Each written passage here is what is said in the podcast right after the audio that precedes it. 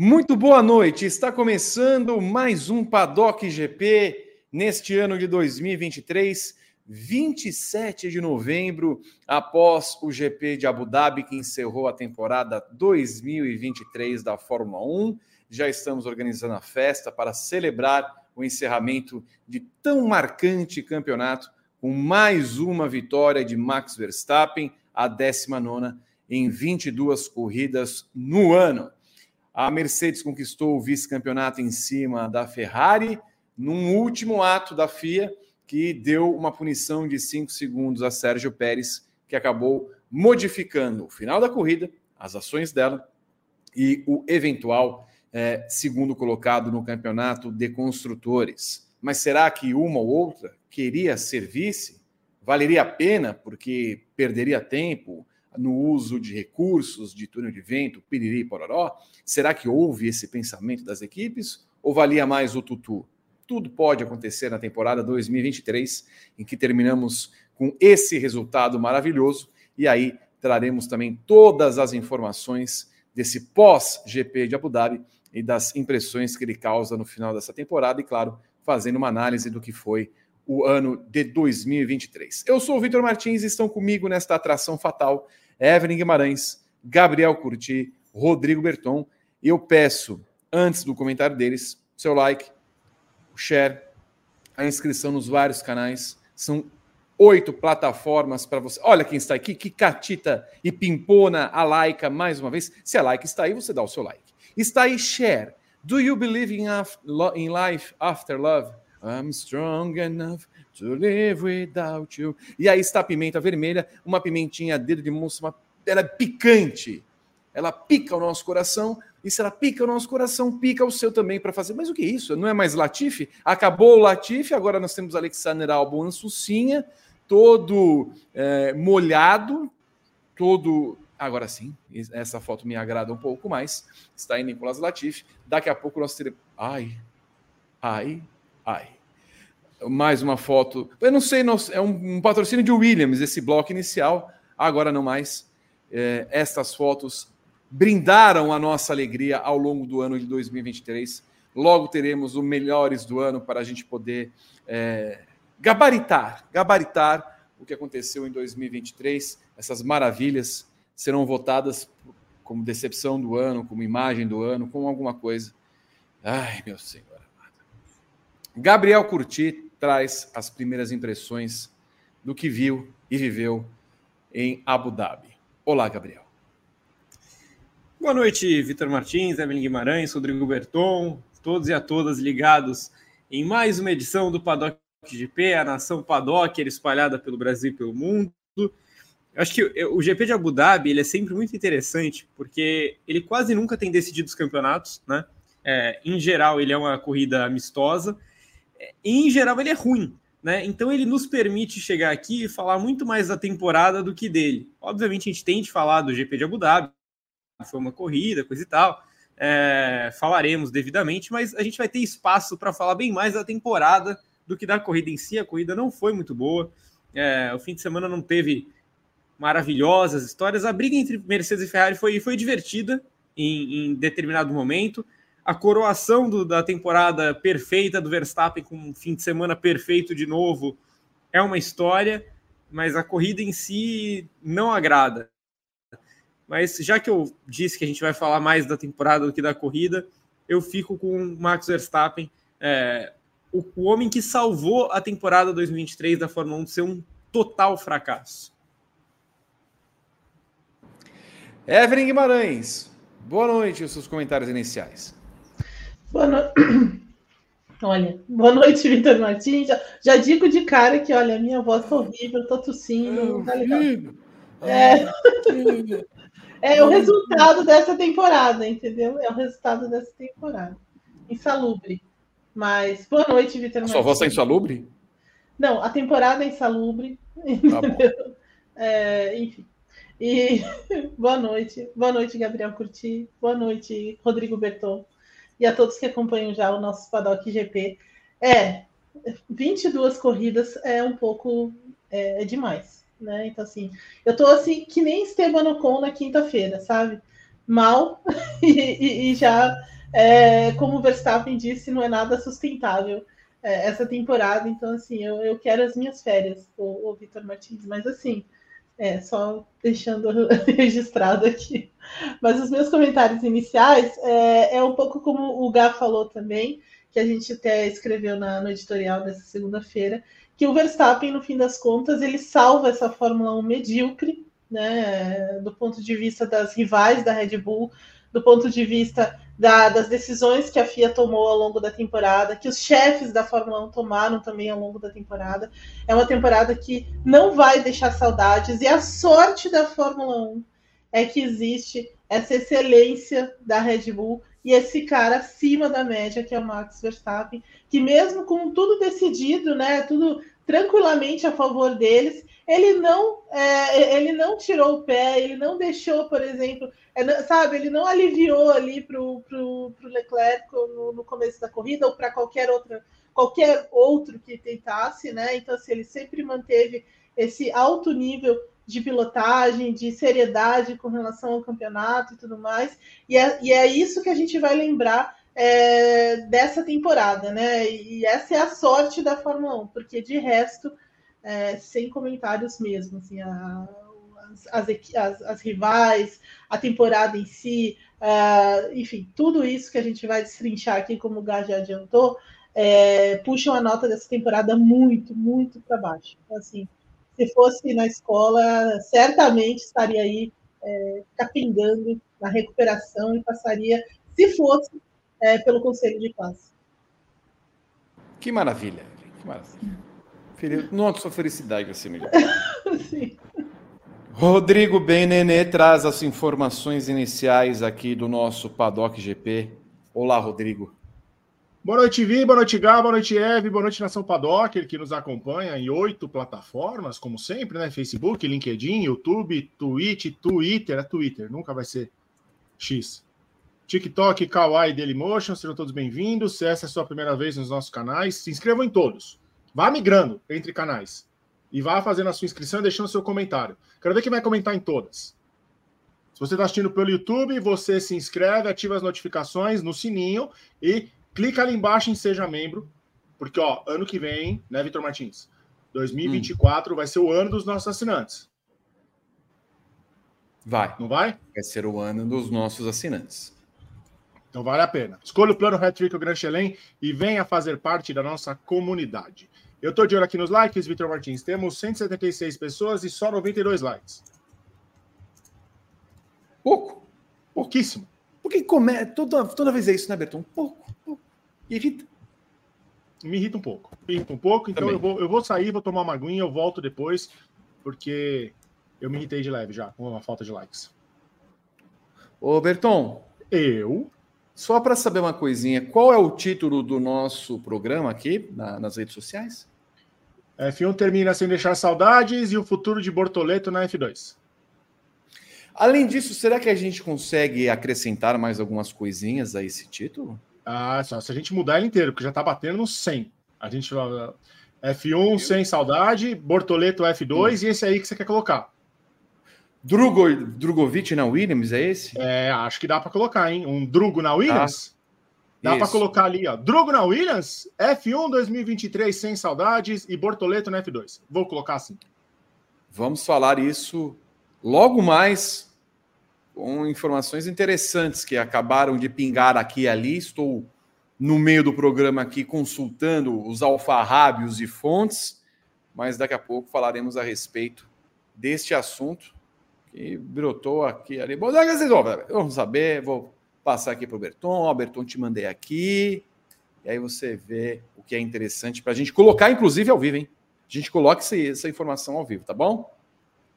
Agora que você que está é, ostentando um, um novo aparato tecnológico, tem facilidade para fazer isso. Eu vou seguir o meu roteiro aqui, escrito por Lana Marino, mas a qualquer momento eu posso cortar esse roteiro, que é uma loucura. Uma loucura. Vamos lá. Luana Marino, repito, não é Gabriel Carvalho que está chinelando. Tema 1. Verstappen Red Bull selam irretocável 2023 com mais uma vitória.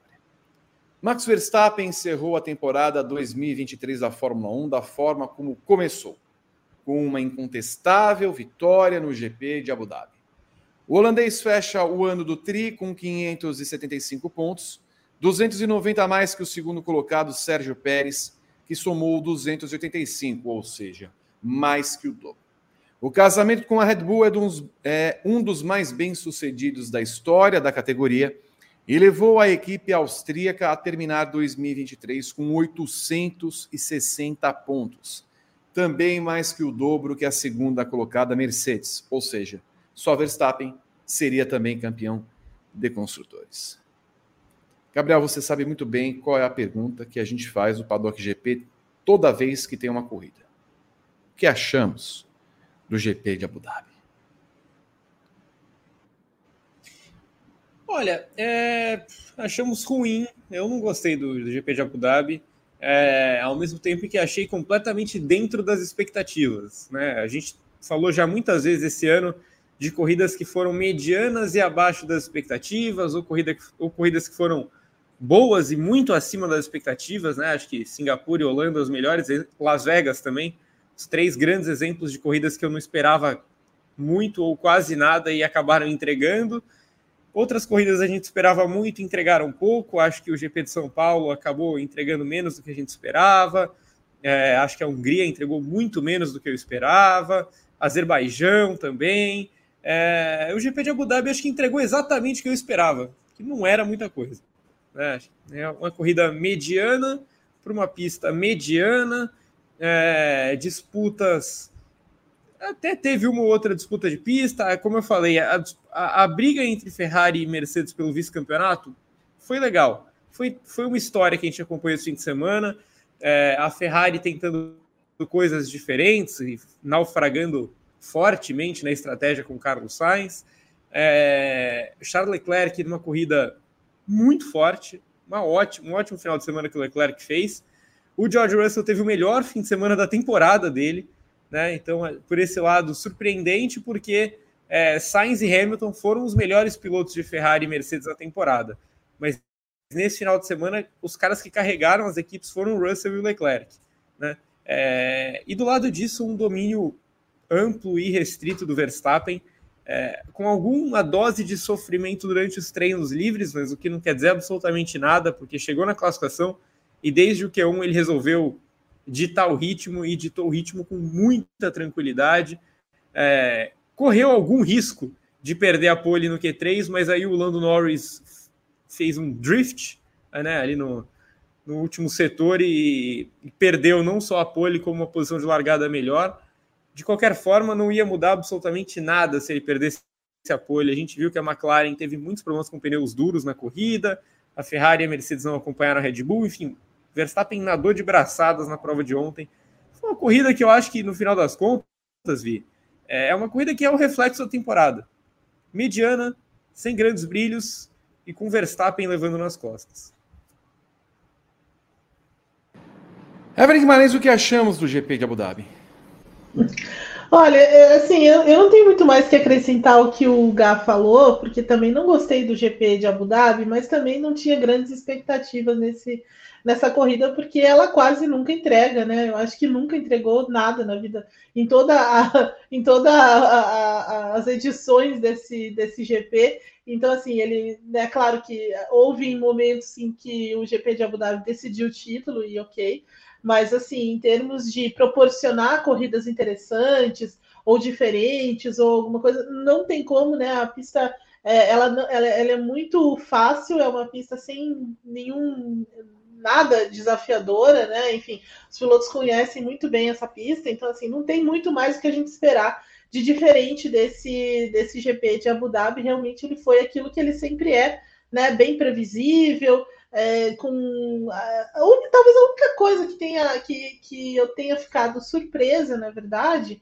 é, é, com a estratégia de duas paradas, porque é, de fato eu imaginava que, que da maneira como o final de semana estava se desenrolando, que seria uma parada só, e o Verstappen ele parou uma segunda vez assim só porque a só porque simplesmente a, a, a Red Bull falou, olha, vamos parar e tal, meio que eles tiveram que convencê-lo a parar, entendeu? Mas ele, na verdade, nem precisaria parar uma segunda vez, e talvez só isso tenha, tenha sido uma surpresa. O final de corrida foi, foi até divertido com aquela questão entre Mercedes e Ferrari ali, a, a, a né, aquela, aquele, a, é, aquela sacada do, do Leclerc em diminuir a velocidade, tentar trabalhar ali com o Pérez, mas puxa, esperar algo do Pérez também é, é, é tristeza, né? Então, assim, não deu nada certo naquele momento.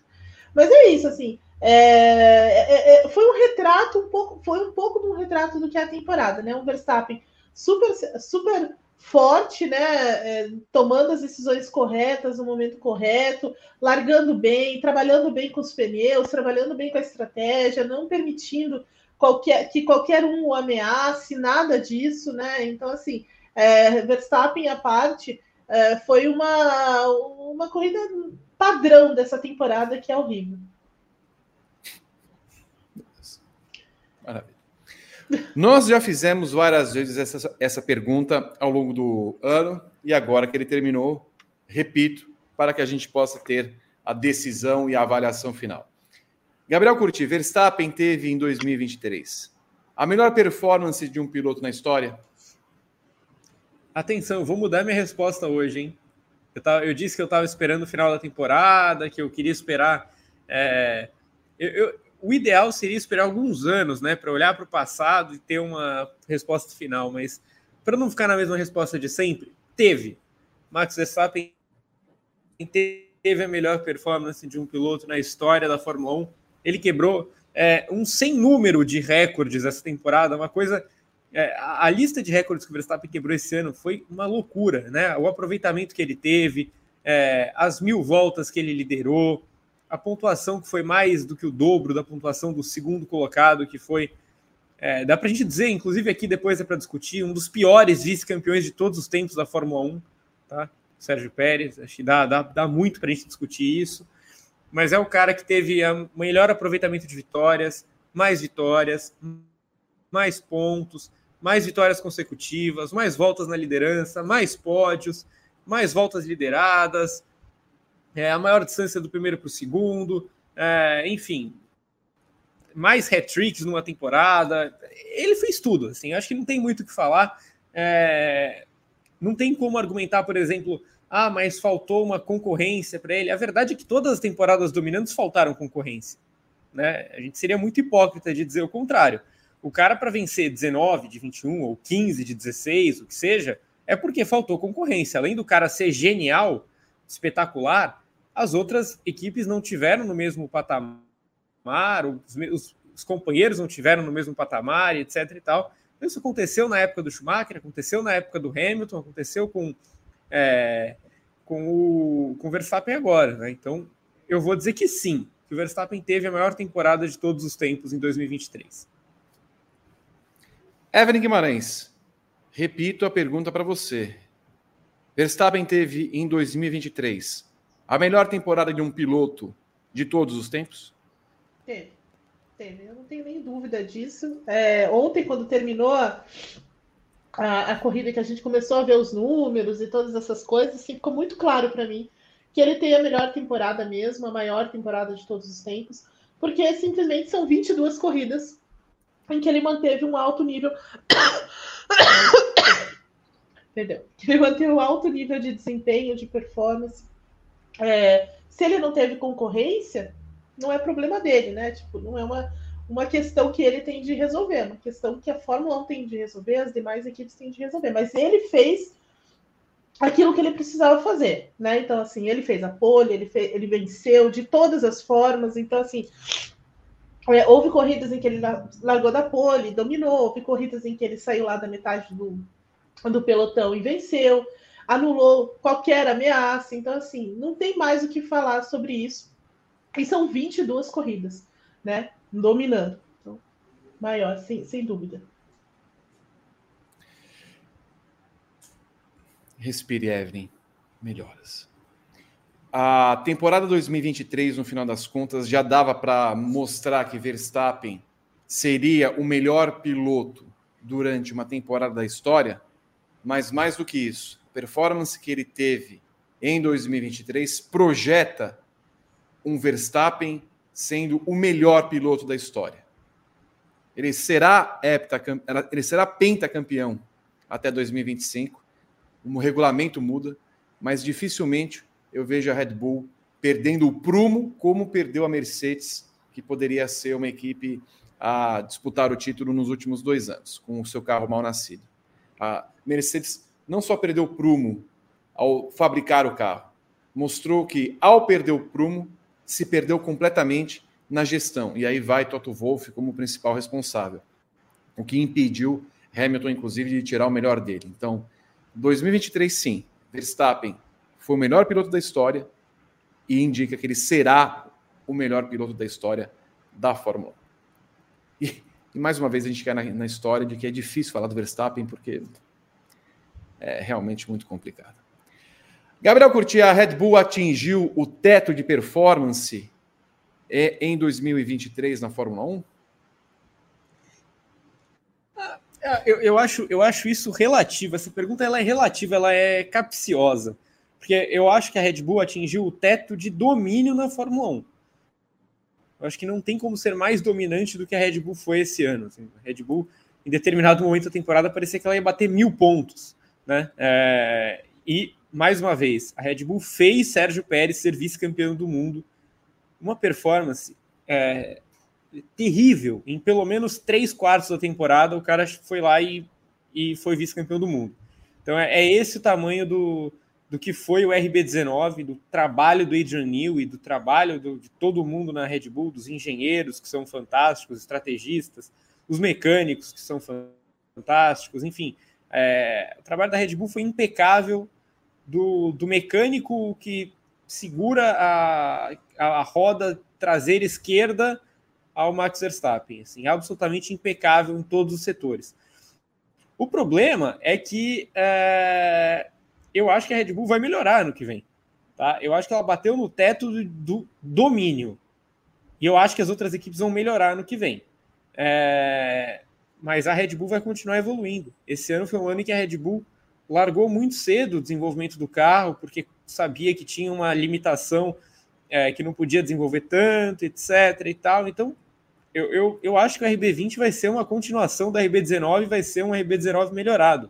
Se é que tem como ser um RB19 melhorado. Então, eu não acho que a Red Bull tenha atingido o teto de performance. Eu acho que ela atingiu o teto de domínio. Mais dominante que isso não tem como ser. Mas um carro ainda melhor com o regulamento atual, que vai até 25, eu acho capaz dela ter, sim.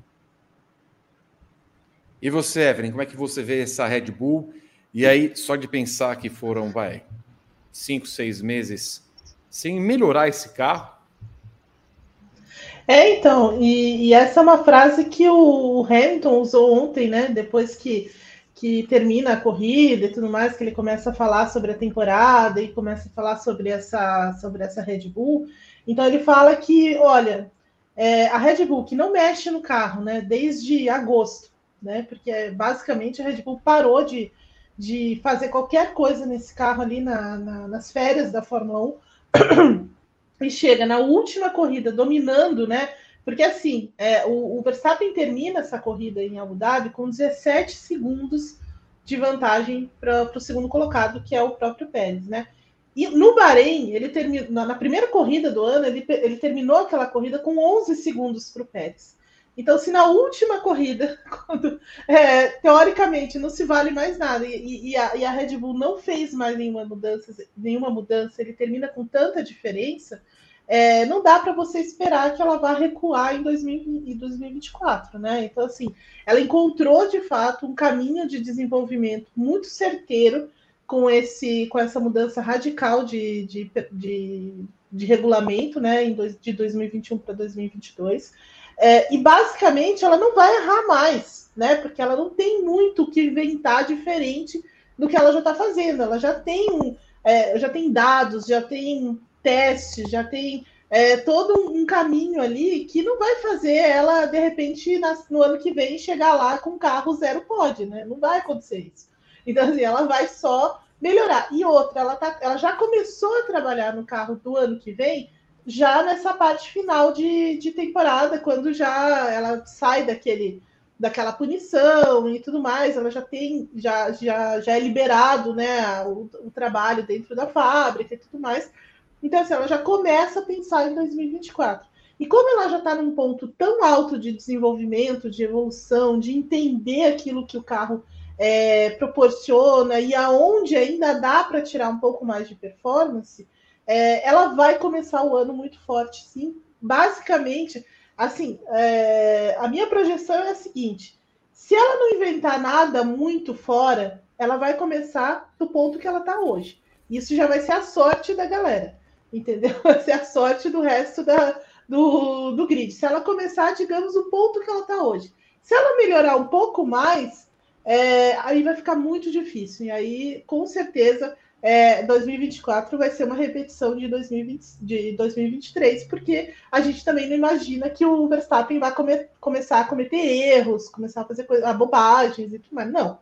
Né? Então, assim, o 2024, pelo menos o início dele, é, já vai ser também dominante por essa, por essa Red Bull e não tem o que fazer com relação a isso, porque ela encontrou o caminho das pedras antes das suas rivais e ela conhece muito bem o carro, ela conhece o que dá para mudar, o que dá para ela de repente ficar sem ou sabe, ah, a gente pode abrir mão disso aqui, daquilo ali, porque a gente entende o comportamento do carro. Não é como a Mercedes, por exemplo, que não tem a menor ideia do carro dela. Ela não tem a menor ideia do que esperar do carro, do que, do que pode acontecer para frente é, sabe? Ela não sabe como melhorar o carro. A Ferrari é a mesma coisa, né? Porque o carro da Ferrari também, às vezes vai muito bem, às vezes vai muito mal, às vezes eles não entendem muito é, essa, essa, esse desgaste excessivo de pneus, por exemplo, e aí tem provas que nem em Las Vegas, que eles têm o mesmo ritmo da Red Bull. Então, assim, também a Ferrari não conhece muito bem o carro. Talvez a única equipe que saiba o que está fazendo de verdade seja a McLaren. Né? Por causa pela, pela maneira como eles evoluíram ao longo do ano. Então, talvez só a McLaren saiba mesmo o que está fazendo depois da, é, da Red Bull, mas o abismo é muito grande. Assim, a, a diferença realmente é um abismo entre, entre a, o que a Red Bull faz hoje e o que a McLaren está começando a fazer ainda. Então, é, não dá para você esperar outra coisa a não ser um início de um novo domínio da Red Bull em 2024. E é isso, né, Evelyn? Eu entendo que a Red Bull não se preocupar com a segunda metade do campeonato de 23 e varrer esse campeonato deu a ela uma tranquilidade tão imensa, tão imensa para trabalhar no carro do ano que vem, que eu realmente não duvido que a Red Bull deve começar 2024 no mínimo meio segundo à frente do resto. É possível, é possível é realmente possível que ela comece muito, muito à frente por causa desse ponto de desenvolvimento que ela está, né? Então, assim, é já é um ponto muito alto, é, mas assim, a, a, grande diferença é exatamente essa: ela é conhecer o carro dela, ela é conhecer é, o, o, projeto, ela saber o que esperar dele em determinadas. É, em, pistas diferentes, por exemplo, né? Porque o carro, na verdade, ele não. A única pista, o único lugar em que eles se deram mal foi em Singapura, né? que é uma pista muito particular e tudo mais. Mas assim, foi mais um erro de configuração geral do que propriamente uma questão envolvendo o carro. Né? Então, assim, aquele, aquela escolha aerodinâmica que eles, que eles tiveram desde sexta-feira e sábado é que tirou a performance no domingo. O Verstappen já retomou aquela performance habitual dele, é que a corrida foi muito é, foi muito diferente e tudo mais, mas mesmo assim ele vai se recuperando até chegar na quinta colocação e, e, e ele poderia ir mais um pouco para frente também. É, mas foi o único, único vacilo, basicamente, que a Red Bull teve, mas por um erro de configuração, por uma ousadia, digamos assim, que eles tentaram fazer e não deu certo. Mas de resto, assim, é, não teve uma única pista em que eles não se, se colocaram muito fortes, em que eles não, não se colocaram muito favoritos porque eles sabem o que esperar do carro, eles entendem o carro, eles entendem as respostas que o carro dá, e, e, e isso dá muita vantagem para a Red Bull nesse momento, porque ainda é um regulamento é, jovem, né? Então, assim, ainda é um regulamento que a, a, maioria, a maior parte das equipes ainda tentam explorar um pouco mais em algumas, é, em alguns aspectos, né? Outras com alguma com algum sucesso, como a McLaren, e outras como um completo fracasso, como a Mercedes. Por fim, na Red Bull, Sérgio Pérez, Gabriel Curti, ficou na segunda posição em pista, foi punido ao tentar ultrapassar Lando Norris. Primeiro, quero ouvir de você se você acha que a punição foi correta, se não deveria ter punição, se deveria ter sido uma punição mais severa e se os desempenhos nesse final do, de ano dão uma amenizada para 2024 ou se ainda temos aquela impressão que no final das contas é como explicar Pérez na Red Bull em 2024? É, vamos lá, por partes. Eu, eu puniria. É, eu acho que Pérez foi predominantemente culpado no incidente com Norris. É, se a punição deveria ser mais rígida, eu já falei algumas vezes aqui, né? Para mim deveria, mas no regulamento atual é o que tem, né? São cinco segundos mesmo, é, é, é o que os comissários fazem hoje em dia. Mas já tem pilotos falando, inclusive Russell, Albon, estão pedindo punições mais rígidas em relação a isso, a cortes de curva e tal. Eu espero que aconteça mesmo, eu sou super favorável. É, e acho até que o histórico do Pérez joga muito contra ele também, né? Só nessa reta final de temporada, duas vezes já ele tinha acertado adversários no meio. Então, mesmo que ontem tenha sido muito menos assintoso, muito menos assintoso do que nos outros incidentes, é, eu acho que ele foi predominantemente culpado, diferentemente dos outros, que ele foi 100% culpado. Nessa eu achei que ele teve um pouco mais de culpa, sim, porque tinha espaço na curva.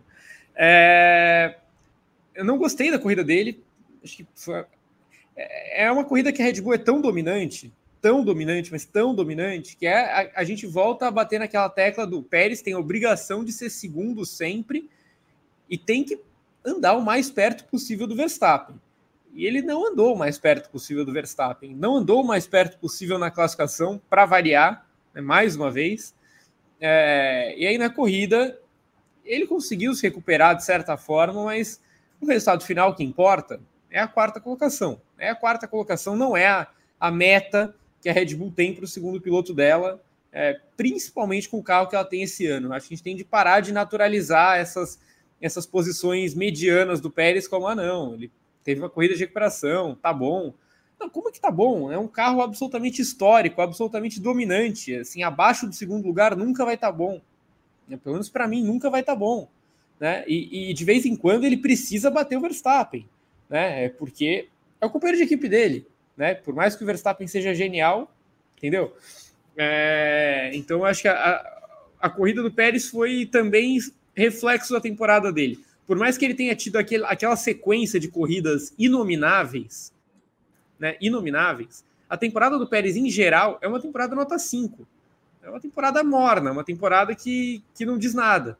Que tem duas vitórias e que jogariam a, a média da temporada dele muito para cima, muito para cima. Só que depois daquelas duas vitórias, o nível dele despenca. E o nível dele é ficar recuperando posição, porque ele tem um, um carro monstruoso nas mãos, enquanto os outros têm carros no máximo bons. É, então, para mim, nada explica Pérez em 2024, nada, nada explica. É, acho que está fazendo muita hora extra, não é de hoje, inclusive. Eu já disse outras vezes que para mim ele não estaria em 2023 também. É, nenhuma das três temporadas que o Pérez fez na Fórmula 1, pra, na Red Bull, para mim, justificam a permanência dele. Acho que ele foi um bom piloto de pelotão intermediário, em determinados momentos, ótimo piloto em pelotão intermediário, ruim na Red Bull. A passagem do Pérez na Red Bull é muito ruim. Eu reitero, para mim ele é o pior vice-campeão de todos os tempos essa temporada de 2023 do Pérez. Evelyn Guimarães, como explicar Pérez na Red Bull? O que você achou da punição? Que tem de falar a respeito do glorioso vice-campeão de 2023, Evelyn Guimarães? Ah, então, eu, eu concordo com o Guy. Assim, é, para mim não tem explicação o Pérez estar na Red Bull, primeiramente. Eu acho que foi mais uma daquelas, é, daquelas contratações que o Helmut Marco faz, é, sabe, com, com o último resultado do cara na mão, apressada, né? Meio como aconteceu com outros pilotos também, e aconteceu isso com, com o Pérez. Ele tinha acabado de vencer aquela corrida lá em Sakir e tudo mais. O Helmut Marko estava meio pistola com o Alexander Albon e falou assim: ah, não, vamos, vamos trocar aqui pelo Pérez. O Pérez ainda traz um, um dinheirinho aqui para a equipe e tudo mais. Fica tudo bem, é um cara meio um cara combativo e tal. E, e vamos colocar ali. Completa, avaliação completamente equivocada é, do, do, do Helmut Marko, porque a, a Red Bull é uma equipe de ponta, ela não é uma equipe é, de meio de grid, né? E, e sim, o, o, Pérez foi muito bem em algumas equipes no, no né, nessa passagem entre Sauber ali, a Force India, depois o Racing Point e tudo mais, venceu corrida, foi o pódio e coisa e tal. Mas assim, é, aquela passagem pela McLaren deveria ter, ter pesado também. Então, assim, o Pérez é extremamente é, irregular, né? E, e não tem a, aquele, aquela cabeça para estar tá numa equipe de ponto, né? E, e, ele mostrou isso no primeiro ano, né? Então, assim, ainda que ele tenha feito aquelas, aquela defesa contra o Hamilton em algumas corridas naquela, naquela disputa em 2021, na Turquia e também no, em Abu Dhabi, coisa e tal, é pouco, né? É pouco para um cara como, que está numa equipe como a Red Bull. E depois, o que ele fez ano passado e esse ano, sabe, não, não tem condição. Assim, realmente não tem, não, não dá para sustentar esse Pérez na, na Red Bull. Então, assim, não sei o que a Red Bull espera dele para o ano que vem, o que foi que ele prometeu para eles, alguma coisa assim, porque, é, sabe, ele é né, o Verstappen come ele com farinha depois daquele de, de, de Miami, nunca mais o cara consegue sair de lá. É, tem toda uma sequência horrorosa, né? Não vence mais. É, na, na, na, corrida da casa dele, ele acaba com tudo nos primeiros metros. Então, assim, não tem nada que explique o Pérez lá. E, e é assim, é, uma coisa que as pessoas têm que entender também é que assim, nem todos os pilotos, né, como nem todos os atletas, são, são geniais, são caras que vão disputar títulos, são caras que têm a capacidade de fazer isso. Não tem. E, e o Pérez não tem. Ele não, ele não vai disputar título, ele não tem cabeça para disputar título. Porque disputar uma, um campeonato desse tamanho, você tem que estar no topo o tempo inteiro, você tem que entregar a, cada treino, a cada classificação, a cada corrida. Né? É muito, 2021 mostrou muito isso, né? Porque a gente acompanhou dois caras ali entregando tudo o tempo inteiro nas 20 e poucas corridas daquela temporada. E é isso que se espera. E o Pérez não entregou nada. Né? Ele conseguiu fazer o quê? Duas ou três boas corridas no ano? É muito pouco. E aí, quando você coloca na balança que ele está pilotando o melhor carro do grid, é... a, a, coisa conta muito contra ele, né? Vai tudo muito contra ele. Então, assim, para mim é, é inexplicável a, a Red Bull manter o Pérez na equipe. É, me passa uma impressão de que é, realmente eles não se preocupam com esse segundo carro e que se eles pudessem correr com um carro só, estava tudo bem. Para eles não tinha nenhum, nenhum problema, o que também é uma contradição pela, é, pelo investimento que eles fazem com, com, com, em manter uma segunda equipe na Fórmula 1 e um programa de pilotos.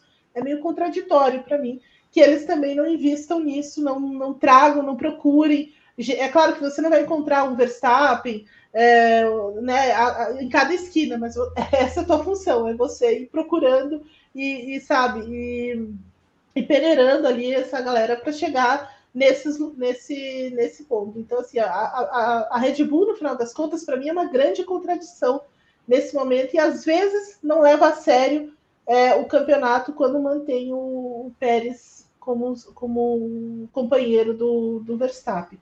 É, e achei a punição assim. É, olha, é como o Gá falou, assim, o Pérez já fez coisas bem piores, né? Em Singapura, por exemplo, em outras, em outras etapas, que ele ignora o, o, os, seus, os, seus, é, os seus concorrentes. Agora foi menos, né? Assim, Para mim foi mais um incidente de corrida do que qualquer outra coisa. Mas se tivesse que ter um culpado, ele realmente é culpado. Ele é o maior culpado disso. E, e cinco segundos vai cair sempre naquela coisa que a gente já vem falando há muito tempo. É muito pouco, né? É, é você quase que, que passar a mão ali, passar o um pano naquilo ali e vamos embora. Não tem nenhuma grande é, nenhuma grande ocorrência para a corrida do cara, não faz muito mais do que do que, sabe, falar, ah, a gente fez aqui o que está no regulamento, é só isso. Né? Então, assim, é mais uma pataquada do, da, da, direção de prova, regulamento, barra, regulamento, barra fim. Muito bem. Então, incidente de corrida, mas se tivesse um culpado, seria ele. O uhum. Gavê, que ele foi culpado, predominantemente culpado, merecia a punição. Eu até coloquei no Twitter ontem, eu acho que ele não merecia dessa vez a punição. E tem um ponto muito valioso para isso, que é Lando Norris. De novo, Lando Norris.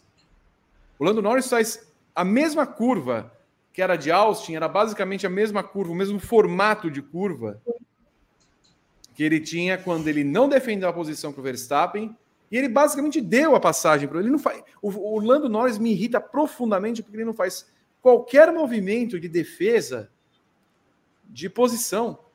Ele poderia ter ido um pouquinho para o meio ali da, da reta, tal, não. Ele continua quando ele vai fazer uma tangência completamente normal, sendo que ele estava já mergulhando o Pérez ali. E aí, quando ele mergulha, aí ele vai para fazer esse mergulho, é mais ou menos o mergulho que o Leclerc faz na corrida passada sobre o próprio Pérez. É que o Pérez foi meio que pego sem reação, e aí, quando faz a curva, já toma ultrapassagem, e aí, nesse caso, o Norris estava fazendo a curva, só que o Pérez já estava lá. Então, é, olhando pela câmera do Pérez, vendo que ele é, já ele não tinha como fazer a tangência, e aí ele bate no Norris, eu vejo também como um incidente de corrida, até porque já vi coisas muito piores ao longo do ano que não foram punidas. Então, nesse caso, embora o Pérez pareça um reincidente, eu não o puniria justamente por isso. Mas, assim, é o conjunto da obra me faz é, crer que ele merecia uma punição. É claro que o conjunto da obra não tem que ser aplicado na corrida, mas infelizmente nós vamos cair mais na questão dos cinco segundos um tempo inteiro do que propriamente se deveria ou não ter sido punido, porque é meio padrão. Vamos aplicar punição igual cinco segundos, fica o tempo inteiro nessa coisa. Mas acho que a minha visão sobre o, o Pérez cai muito no que a Evelyn falou. A Red Bull é uma empresa que tem 712 pilotos, segundo a última contagem, várias outras equipes e patrocínios ao longo de todas as categorias, mas na Fórmula 1 ela deveria ter uma preocupação com duas equipes e quatro carros. Com a outra equipe, ela pouco se importa com a equipe a ponto de ficar mudando o nome o tempo inteiro. Para ela, tanto faz se é Toro Rosso, Alpha Tauri, Racing Bulls. É... Eu ia falar um negócio aqui que iam tirar o programa do ar, mas Calma, não importa. Mas não... E aí, também pouco importa se está lá o Tsunoda, que está lá há cinco anos, e o, e o Tsunoda fez a melhor corrida dele, hein? Fez uma grande corrida ontem. Foi muito boa a corrida do Tsunoda. E o Ricardo mal. Tanto, tanto também não se importa quem que é o segundo piloto, que está o Ricardo lá. Deveria ter sido outro. Mas enfim. No final das contas, o Pérez só está lá porque a Red Bull o ignora completamente. Porque ela sabe que ela tem um Verstappen que pode entregar tudo para ela tanto que entregou um campeonato de pilotos facílimo e um campeonato de construtores. Se corresse com um carro, se fosse como aquelas equipes que permitiam correr nos anos 70, 80, 90 com um carro só, a Red Bull faria essa opção, inclusive. Não precisa, não realmente não precisa, porque o Verstappen entrega tudo. Um piloto que largou quatro vezes nesse ano, apenas quatro vezes na primeira fila, e que só teve oito, é, nove pódios, nove pódios em 2022, porra. E um pódio você pode conquistar o segundo e o terceiro. Você tem duas oportunidades ali para conquistar um pódio, ser segundo e terceiro. Não dá para ser segundo, beleza. Fica um Hamilton, um Leclerc ali na minha frente, completo o pódio, todas as etapas. Nem metade tempo, da, da, da temporada ele conseguiu completar no pódio. Faz, então, assim, eu, a única coisa que eu consigo entender como o Pérez, de fato, estando na Red Bull, é que para a Red Bull tanto faz. Tanto faz. Tanto, miseravelmente tanto faz. Então, segue como está, e aí não estão nem aí. Até porque, de novo, nós vamos entrar na questão. Tanto faz se o, se o, se o Pérez leva dinheiro da, da, da Telmex, da Claro, Carlos Slim. A Red Bull não precisa de grana. A Red Bull não é Mercedes com o James Wallace com dinheiro na mão Ai, Andretti, não vem pegar o meu milho. Por favor, não faz isso. Pelo amor de Deus. Não, a Red Bull não precisa disso, cara. Precisa... não aguento mais, estou irritado. Calma. Mercedes bate. Fe... Desculpa, Evelyn. Um... Assim, ó, eu tô com uma. Evelyn, eu tô aqui, ó. Tá vendo? Eu tô com a minha bolsa. com a minha bolsa aqui. Eu Calma, Vi. Vou colocar minha bolsa aqui porque eu não aguento mais. Tá? Parece que o senhor Alfredo, parece que o senhor Alfredo YouTube tá querendo boicotar a nossa live hoje. Por quê? Porque o pessoal tá falando que a nossa live caiu em algum momento. Aqui tá tudo normal, não caiu para vocês também. Aqui as oito plataformas estão rodando lisas. Inclusive o meu retorno aqui do YouTube tá normal. Então quem tá com problema no YouTube, dá um F5 aí agora. Antes do Vitor trocar de assunto. E vai deixando aí no chat de onde você está acompanhando o programa. Senhor Alfredo YouTube está tentando nos boicotar. Alfredo YouTube, você não vai nos boicotar, tá? Faça favor. É, Atenção, vamos ver, a gente vai ficar esperando. Hum. Caiu quando o Vi falou que era a melhor corrida do Tsunoda. O Ian Magalhães falou que deu uma cruzeirada, mas já o que é isso? Ó, já estabeleceu. Cruzeirada? Eu ouvi é, isso. Foi. Paola Laredo está no programa? Está no chat. É, Goiás e Cruzeiro hoje às 8, né? Tomara que o Goiás ganhe de uns 4 a 0. Muito bem. Então, se, se precisarem que eu repita o que eu falei, não vou repetir, azar. Vamos aqui com a minha bolsa da água quente e nós vamos seguir aqui com o nosso programa. Aliás, Berton, bota na tela aí que daqui a pouco nós vamos falar desse assunto aí. Bota na tela agora, já que o pessoal voltou, bota na tela que nós vamos falar desse assunto aí. Dizendo claramente, um, um, leitor meu que conhece, que é amigo de um sujeito que trabalha no marketing da XP, que estava em Abu Dhabi, XP patrocinadora do, do, do Drogovic e da Aston Martin, esse cara disse ao, ao meu leitor que o Verstappen, que o Drogovic assinou com a Williams. Então, isso é, uma, isso é um dado, isso é um, isso é um fato. Me contaram isso, não é o fato. O fato não é que ele assinou com a Williams, tá? O fato é que alguém contou para alguém que me contou que ele assinou com a Williams. Isso é um fato que eu não pude confirmar, não consegui confirmar. Daqui a pouco falaremos disso. Também falaremos de Flávio Gomes não pagando o plano básico do StreamYard para tirar ali é. o logotipo. Pobre é uma desgraça. Eu tenho horror a pobre. Olha. Cá. Complicado, viu, Vitor? Vamos ali. Ah, não dá, não aguento mais também Flávio Gomes, viu, Rodrigo Berton? Vamos aqui. Mercedes bate Ferrari e fatura vice em 2023. A Mercedes saiu de Abu Dhabi com o prêmio de consolação restante em 2023, o vice-campeonato. A Ferrari lutou bastante e viu Charles Leclerc ficar em segundo, mas uma punição de cinco segundos a Sérgio Pérez deu terceiro lugar a George Russell, selando o segundo lugar no Mundial de Construtores para o time de Brackley. Gabriel Curti, o vice-campeonato da Mercedes é merecido? Merecimento é uma coisa muito relativa, né? Eu acho que se não, não teve roubo ou qualquer tipo de coisa, foi merecido. Né? A gente pode discutir é, a forma como a Mercedes se exibiu durante a temporada, e eu acho que foi bastante ruim em geral. Né? Acho que a, a Mercedes em nenhum momento nenhum não, nenhum é muito forte, mas em quase nenhum momento ele, ela teve de fato o segundo melhor carro, mas ela foi regular. É, é, dentro da irregularidade da Mercedes, ela foi regular, né? Se é que a gente pode, pode tratar dessa forma. É, Ferrari viveu numa montanha russa e, e as oscilações foram maiores do que as da Mercedes, e por isso ela terminou o campeonato atrás. No detalhe, na margem de erro mais atrás, a McLaren hibernou por uma boa parte da temporada e, e por isso não teve tempo de buscar as duas. E a Aston Martin está hibernando até agora, então também perdeu a chance de, de ser vice-campeã. Isso tudo leva a gente a olhar para a Mercedes e falar: olha, dentro de tudo que aconteceu, a Mercedes foi mais regular, foi mais consistente. Não encheu os olhos. É uma temporada que, de fato, a Mercedes vai querer esquecer, com certeza. Não teve nem vitória né? Nem a, a vitória solitária do ano passado, do George Russell, não rolou esse ano. É mais um ano sem vitórias para o Hamilton, isso é muito pesado para a Mercedes, para o próprio Hamilton, na parte já é, final da carreira dele. Mas é, é uma equipe que é, soube jogar o jogo melhor por mais tempo do que as rivais. Né? Ela está aí, ela praticamente o ano inteiro ficou em segundo.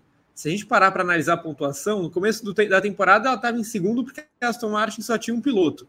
Depois a Aston Martin desapareceu, a McLaren estava muito longe e a Ferrari ficou ali sempre com certa distância para a Mercedes, deu um gás no final, conseguiu tirar a distância, mas ainda mas era muito tarde. A Ferrari começou muito, muito, muito, muito oscilante a temporada, né? Muito estranha. É, então a, a, Mercedes foi mais, mais regular com Hamilton, que em geral foi melhor que o George Russell, caiu de produção nessa fase final da temporada, né? Acho que o Hamilton é, é nas últimas corridas não foi definitivamente o Hamilton que a gente está acostumado a ver é, em algumas das últimas corridas. Acho que ontem ele foi muito mal. É, e o George Russell teve muitos problemas de adaptação no começo da temporada, e aí, quando ele pegou a mão do carro, a Mercedes mexeu no carro, revolucionou completamente o conceito. O Russell demorou de novo a se adaptar, e, e aí ele pegou a mão, começou a cometer erros quando as oportunidades chegaram para ele. E ontem ele teve a, a, exibição que tudo deu certo, assim, na medida do possível. Para mim, o Russell teve a melhor corrida dele na temporada, justamente é, no encerramento, e ele foi crucial para a Mercedes ser vice-campeã. Se o Russell não tivesse tido uma performance tão boa ontem, a Ferrari teria ficado com vice. Evelyn Guimarães, Mercedes, vice-campeã sobre a Ferrari. Valeu a pena? Perdão. Eu tenho dúvidas sobre isso, sabia? É, pelo seguinte, por causa do, do regulamento, né? Então, assim, o regulamento que é, é, né, ele vai limitando o teu uso de túnel de vento e todos esses testes aerodinâmicos e tudo mais, é, quanto mais no topo você termina. Então, não sei se foi uma, um grande negócio para a Mercedes, porque a Ferrari ela ainda tem um carro, uma base de um carro é, muito mais sólido, muito mais consistente que o da Ferrari, do que o da Mercedes. Tá? Então, assim, ela sabe o que esperar do carro dela em alguns momentos, ela sabe, ela entende um pouco mais, ela, o carro tem um ponto forte, que é o ritmo de classificação, que é a velocidade de reta. Então, assim, eles têm uma noção maior, é, embora seja também é, bastante irregular e, assim, né, e o desempenho oscila e tudo mais, mas a Ferrari tem uma base. A Mercedes não tem. A Mercedes não tem nada. Né? Ela não tem um carro, não tem um carro que tem algum conceito muito próprio, né? É, ela fez aquela mudança de no assoalho em Austin e nas duas primeiras corridas do, do assoalho deu certo.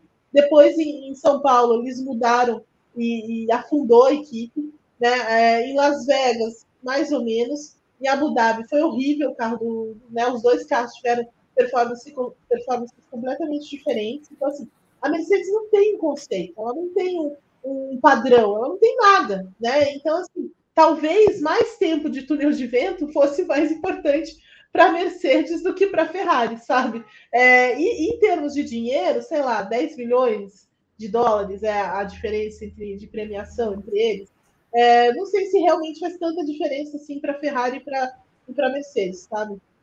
Não é o, a Williams de novo é, passando o Pires ali, né? Ou, ou outros, ou outras equipes. Então, assim, eu acho que do ponto de vista técnico, para a Mercedes foi pior ela terminar na segunda colocação. Mas é claro que, assim, para o moral da equipe, né, para tentar motivar a equipe, o segundo lugar foi, foi até um pouco mais, é, sei lá, um alívio, né, de uma temporada tão grande, tão, tão longa, cheia de tantos obstáculos, cheia de tanta decepção ainda no final eles conseguirem pelo menos terminar na segunda colocação, uma temporada em que eles nem venceram, uma temporada que eles foram pouquíssimos, pouquíssimo ao pódio, né? E que basicamente dependeram muito do Hamilton. É claro que assim concordo inteiramente quando o Gá diz que o Russell garantiu essa segunda colocação ontem pela performance que ele teve, mas o Hamilton foi o responsável maior por a, pela equipe ter mantido essa, essa segunda colocação por muito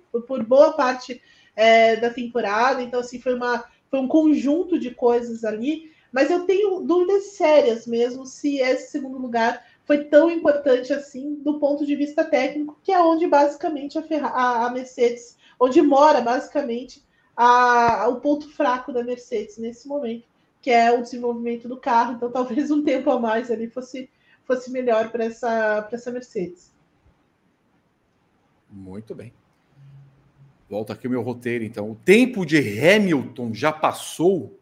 É o que pergunta Luana Maria. Gabriel Curti. Não, não passou, né? Acho que é,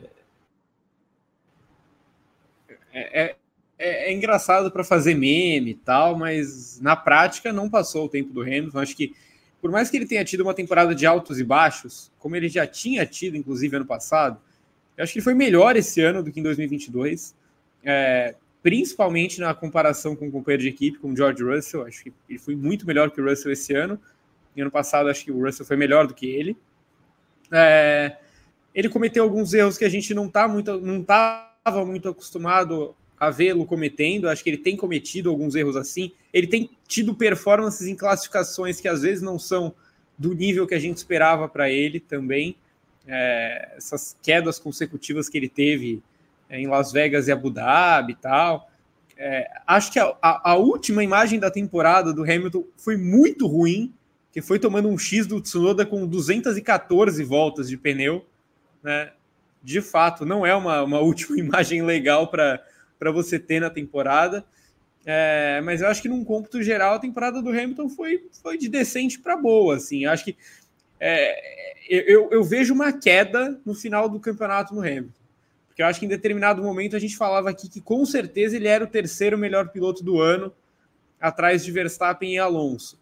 É, é, eu já acho que ele não terminou o ano nem como um dos cinco melhores pilotos da temporada.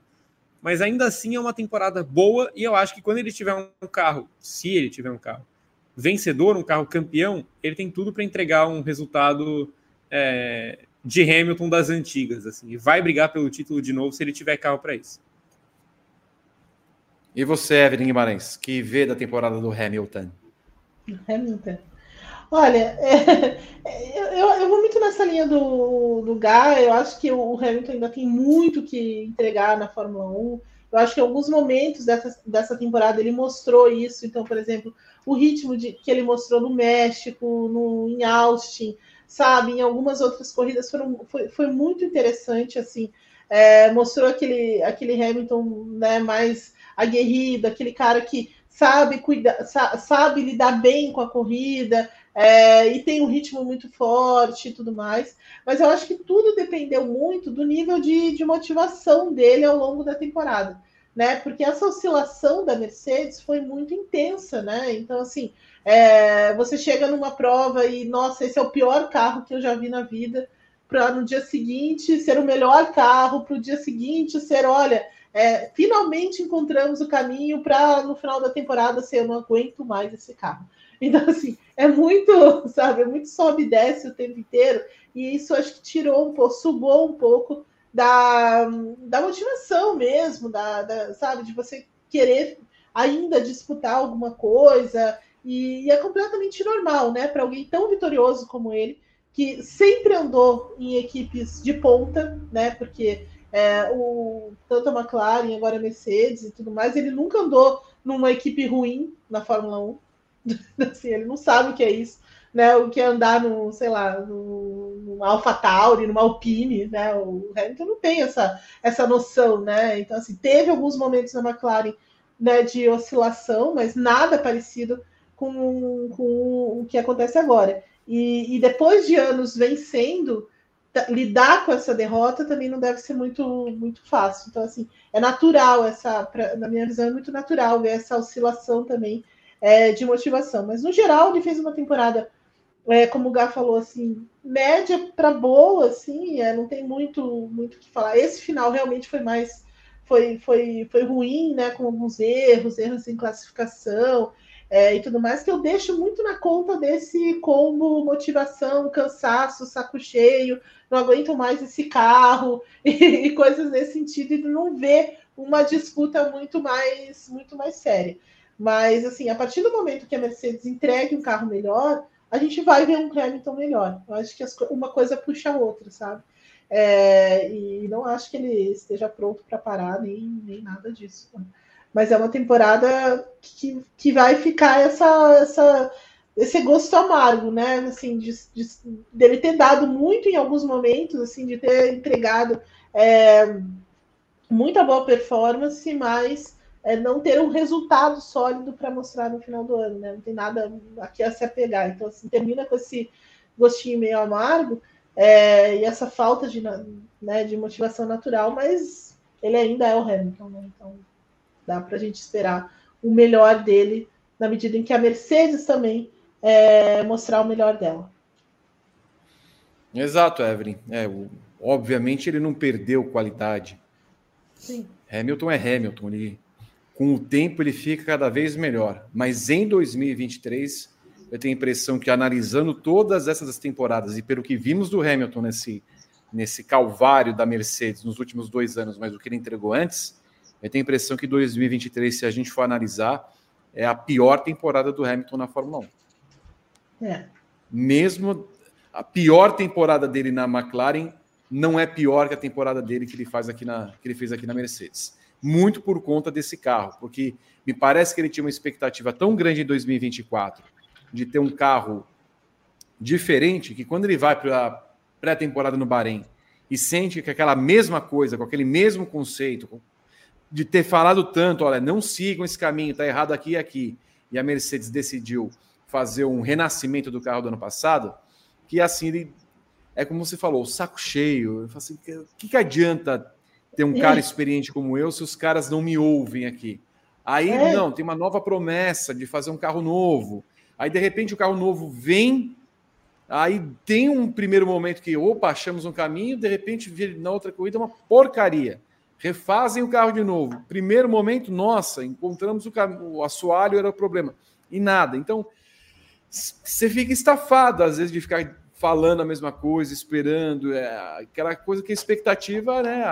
É, é o primeiro passo para o fracasso, né? Que você fica esperando, esperando, esperando, e depois. Hum, é, pra, pra, pra, é, não tem jeito. Aí chega Interlagos, né, Evelyn? Pô, Interlagos vai que dá a grande chance que teve o Russell no ano passado. Pior desempenho da Mercedes na história. Aí não, Verdade. Tem, não, não há cloaca que aguente, Evelyn. Não, Vi, não há cloaca que aguente mesmo. E, e assim, é, São Paulo foi uma, um banho né, de água fria muito, muito difícil, né? Porque é uma pista que ele mesmo, é um lugar que ele mesmo tem muito apreço, né? E é uma pista que ele gosta muito, é uma pista em que a Mercedes também estava é, esperando muito também pelo ano passado, de repente veio aquela performance que até agora, aquela não performance, né? Que até agora basicamente ainda não ficou muito bem explicada, né? E, e assim foi em outras corridas também, né? E, e, eu acho que isso é muito difícil de lidar quando você está sempre é, no, nos holofotes, né? Então, assim, a, a questão do, do do Hamilton também é um pouco essa, né? Ele tá sempre nos holofotes desde o dia que ele estreou na Fórmula 1.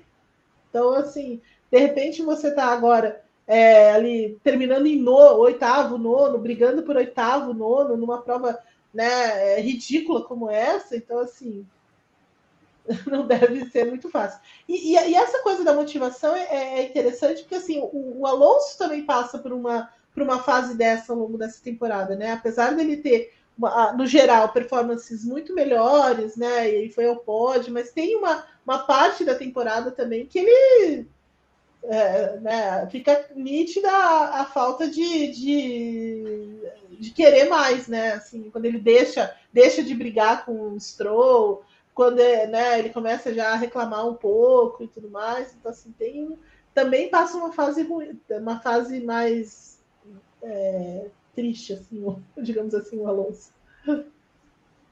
E, Guys, só completando em relação a Mercedes e Hamilton, quando o negócio vai mal com o carro, parece que todo mundo trabalha mal, porque o Toto Wolff, nesse ano, péssimo dirigente, né, com, com declarações, inclusive, muito, muito ruins, que ele não fazia e não falava na época que tinha uma equipe vitoriosa, e o trabalho da Mercedes, sobretudo nos pitstops, me pareceu que às vezes a Mercedes parecia Alpine, não tinha direção, não tinha rumo e tinha realmente os mecânicos Alpine. Ah, temos um carro aqui para trocar o pneu.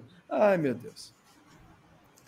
É, em geral, a Mercedes era pelo menos meio segundo pior em pitstops do que as rivais, né? Quase sempre ali. Ela nunca tinha, quase nunca, ela teve os piores pitstops da, da etapa, né? Sempre tinha uma Alpine, uma AlphaTauri, mas ela sempre tinha pitstops que não eram bons o suficiente para uma equipe que quer que já foi a Mercedes, né? No caso, Mercedes já foi excelência também em pitstop. Né? Por mais que a gente, a gente olhe mais para a Red Bull nesse aspecto, a Mercedes também já teve ótimas fases em pit stop. Tá, é necessário que ela faça um intensivão de intertemporada igual a Ferrari fez na temporada passada. Colocar todo mundo lá num acampamento de pit stops e, e, e ver o que acontece para voltar para 2024. Mas, mas é isso. Assim, quando, quando as coisas não dão certo, elas começam a não dar certo em todas as áreas. Eu, eu só divirjo um pouco de vocês porque eu não acho que 23 foi a pior temporada da carreira do Hamilton. Eu, eu, eu acho 22 pior. Eu acho, eu acho que o Hamilton erra mais em 22, erros primários mesmo. É, perde o controle da equipe, né? Tanto que ele um cara que acabou de chegar na equipe, ganha dele no campeonato, põe 35 pontos nas costas dele. Esse ano ele termina o campeonato sendo 35 na frente do Russell, né? É, então, acho que só por isso eu, eu, Mas assim, não que seja uma grande temporada, nada. São duas temporadas ruins pro, pro padrão Hamilton, óbvio. Mas, mas eu prefiro 23 a, a 22. É, mas eu concordo que a Mercedes toda ficou abaixo do que ela tem de entregar. Ela inteira, né? E, a, e entre os pilotos, eu acho que o Russell ficou mais abaixo ainda. Assim, eu acho que dos, é, dos seis principais pilotos, a gente tem o Pérez, que é inclassificável. É, e aí, para mim, o Russell já é. Já, nessa temporada, ele ficou em quinto ali com, com muita tranquilidade. Todos os outros eu achei que foram bem melhores do que ele. Indo para a Ferrari, Evelyn Guimarães. Leclerc e Sainz, né? O, se posso estar enganado, foi o Léo Turrini quem deu a informação de que os contratos serão, serão renovados do, do, dos dois pilotos. E isso também é uma informação que vai na contramão do que havia dito também meses atrás um jornalista italiano, de que o Sainz tinha um pré-contrato com a Audi para 2026. Seja lá como for, como for Leclerc Sainz é o que a Ferrari precisa para 2024, Evelyn Guimarães? É, eu, eu acho que é. Eu acho que a Ferrari está bem servida de pilotos, sabe? É, eu acho que teve alguns momentos assim em que os dois tiveram tiveram fases ruins, assim, de muitos erros ou coisas nesse sentido, mas eu acho que no, no geral a equipe ficou mais devendo aos pilotos do que os pilotos à equipe, sabe? E eu acho que essa segunda fase de temporada também, quando finalmente a Ferrari acorda e começa a, a entregar um carro melhor, a, a entregar mais performance, mais opções para esses pilotos, eles também melhoraram muito, eles também entregaram mais, eles também tiveram mais participação. Né? Aquela corrida, por exemplo, em Singapura, a vitória, o Carlos Sainz foi sensacional naquele dia, né? Porque ele trabalhou com a estratégia, ele trabalhou ali em tentar afastar o Lando Norris e, e, e sabe, ele trabalhou em muito, muitos momentos ali para segurar essa vitória. O Charles Leclerc ajudou na vitória, né? Na medida em que ele também trabalhou com, com, com, com estratégia. Os dois não entraram em, colar, em, né, em, uma colisão ali por conta disso. Então, assim, eles ainda continuam se dando bem ali dentro da, é, da equipe, apesar da, de algumas disputas mais sérias, como foi lá em Monza, no momento em que a, em que a Ferrari estava em ascensão e tudo mais. Então, assim, é, eu acho que vale muito a pena a, a Ferrari ainda é, apostar nesses dois, né? E ainda trazê-los, mantê-los na prova, mantê-los na equipe, porque assim, o Leclerc, é, eu acho que tem uma grande diferença entre eles. Assim, o Leclerc é muito emocional. Então, assim, em muitos momentos ele comete erros por isso.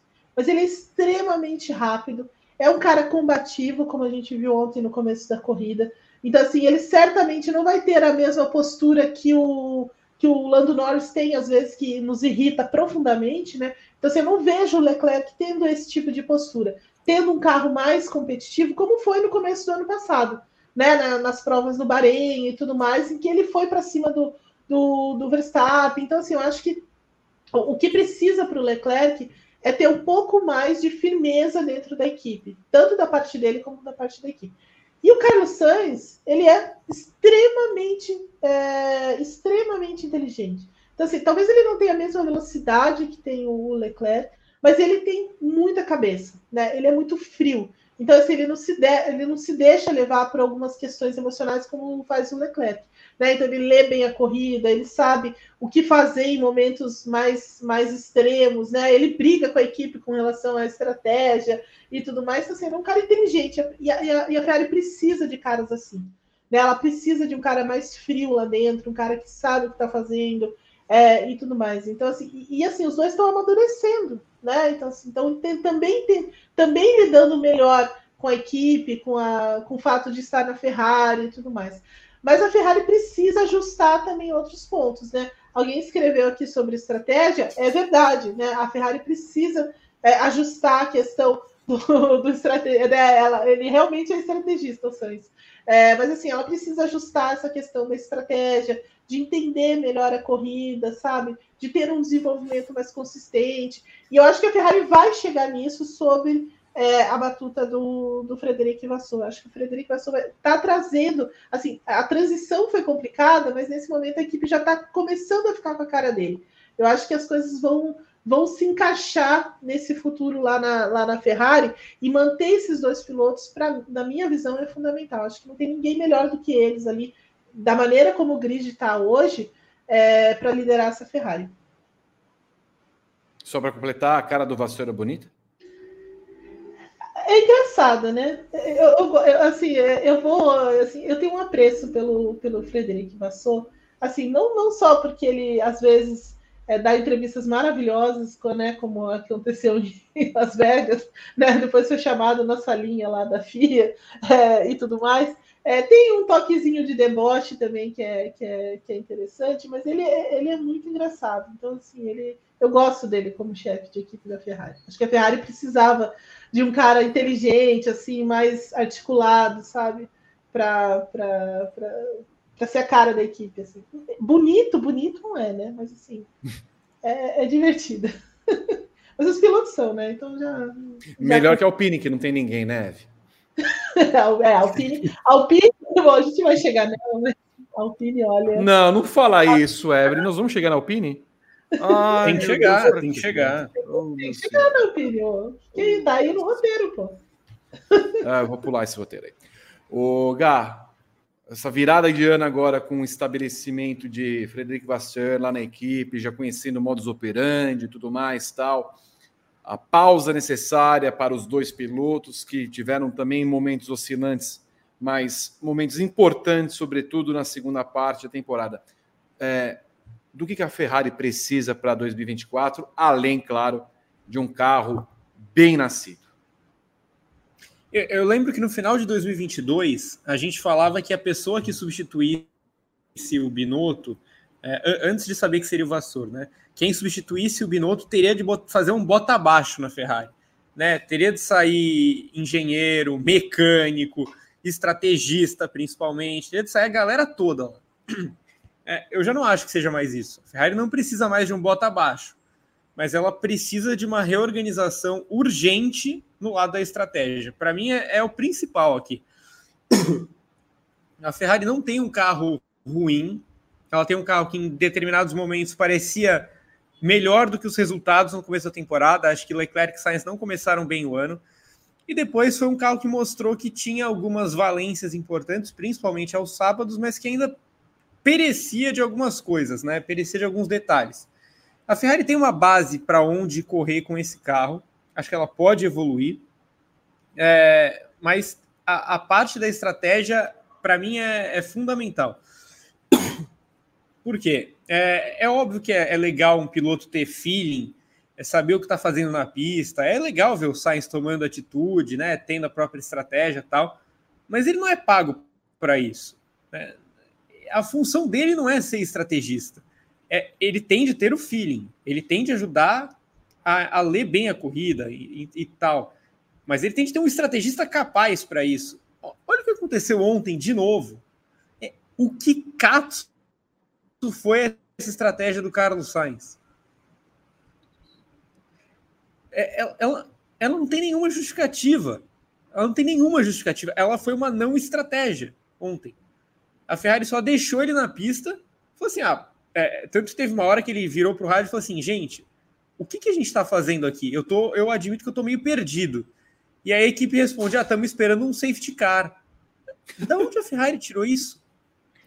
O Gá, com um detalhe: para um cara inteligente e estrategista como o Sainz é, falar isso, é porque assim, ele realmente assim, cara, eu não entendi absolutamente nada do que nós estamos fazendo. Não veio plano é, é. Serra, não veio plano nenhum, plano cruzado, plano nenhum. Nada, nada. Se eu fosse, não, continua, continua pilotando aí, que a gente tá, tá esperando o safety car. É, da, de onde que eles tiraram isso? Né? Que, que safety car seria esse? Né? Por que, que teria um safety car numa corrida que não tinha nem disputa mais no final da, da prova? Então é, é, é, assim: a Ferrari precisa muito de, de uma organização feroz na estratégia. O estrategista do Leclerc também é uma tragédia, né? A falta de comunicação deles dois é uma coisa que sempre salta aos olhos. E acho, de novo, que, que a dupla de pilotos é o menor dos problemas da Ferrari.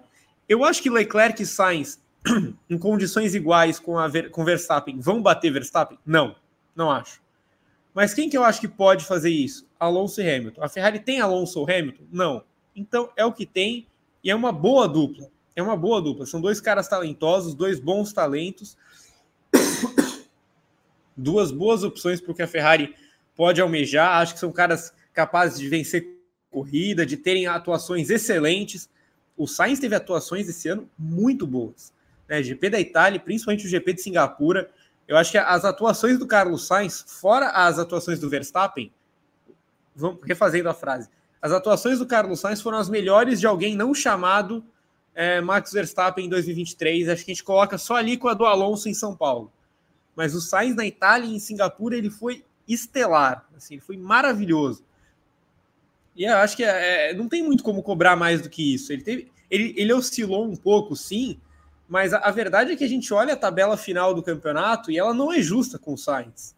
Ela não é justa. A impressão que dá é que a bueirada que ele tomou tirou o que seria um quarto lugar muito merecido para ele. O Alonso merecia mais? Sim, mas o Sainz tinha mais carro. Então, dentro desse contexto, era melhor que o Sainz ficasse na quarta posição. O Sainz ficou atrás do Alonso, ficou atrás do Hamilton, ficou atrás do Leclerc, ficou atrás do Norris. Para mim, não reflete. Para mim, não reflete o que foi essa temporada. O Sainz deveria pelo menos ficar na frente do Hamilton e do Leclerc. E só para completar, me, também me faltou, além da estratégia, faltou uma decisão corajosa da Ferrari que a AlphaTauri teve com o Tsunoda. É. A AlphaTauri precisava dos pontos para passar o Williams e foi a única equipe a arriscar e depois admitiu que fez um erro, cometeu um erro. É, mas arriscou para ver se o Tsunoda conseguia fazer uma parada só e conquistar Perfeito. os seis pontos que precisava. Não tivesse feito isso, provavelmente o Tsunoda teria sido sexto. O, o ritmo do Tsunoda era muito bom na corrida se ele fosse continuar com uma estratégia de duas paradas. Mas a Ferrari deveria ter visto que depois da classificação, lá em 16, você recolhe esse carro, revisa todo o carro, faz que nem a Aston Martin, bota lá no. Tira do parque Fermé e, e, e vê o que acontece com esse carro, porque o carro não andou. O carro estava torto, não andava. Então não é. adiantava depois falar, ah, o safety car que é a salvação. Não. Erro foi de vocês, de vocês terem tempo para ver qual é o problema desse carro que depois do acidente da sexta-feira não estava rendendo mais nada. Ouvi, só, só lembrando, na, na sexta-feira, em Las Vegas, depois que ele tomou a bueirada, o carro nunca mais voltou, né?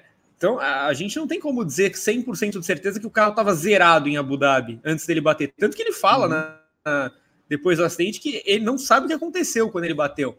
Né? Então, é, só lembrando que na corrida em Las Vegas, o tempo inteiro no rádio, ele, fica, ele ficou ouvindo: ó, cuidado que se você forçar muito, a gente vai abandonar. Então, assim, não dá nem para saber se não é ainda o acidente de Las Vegas, sabe?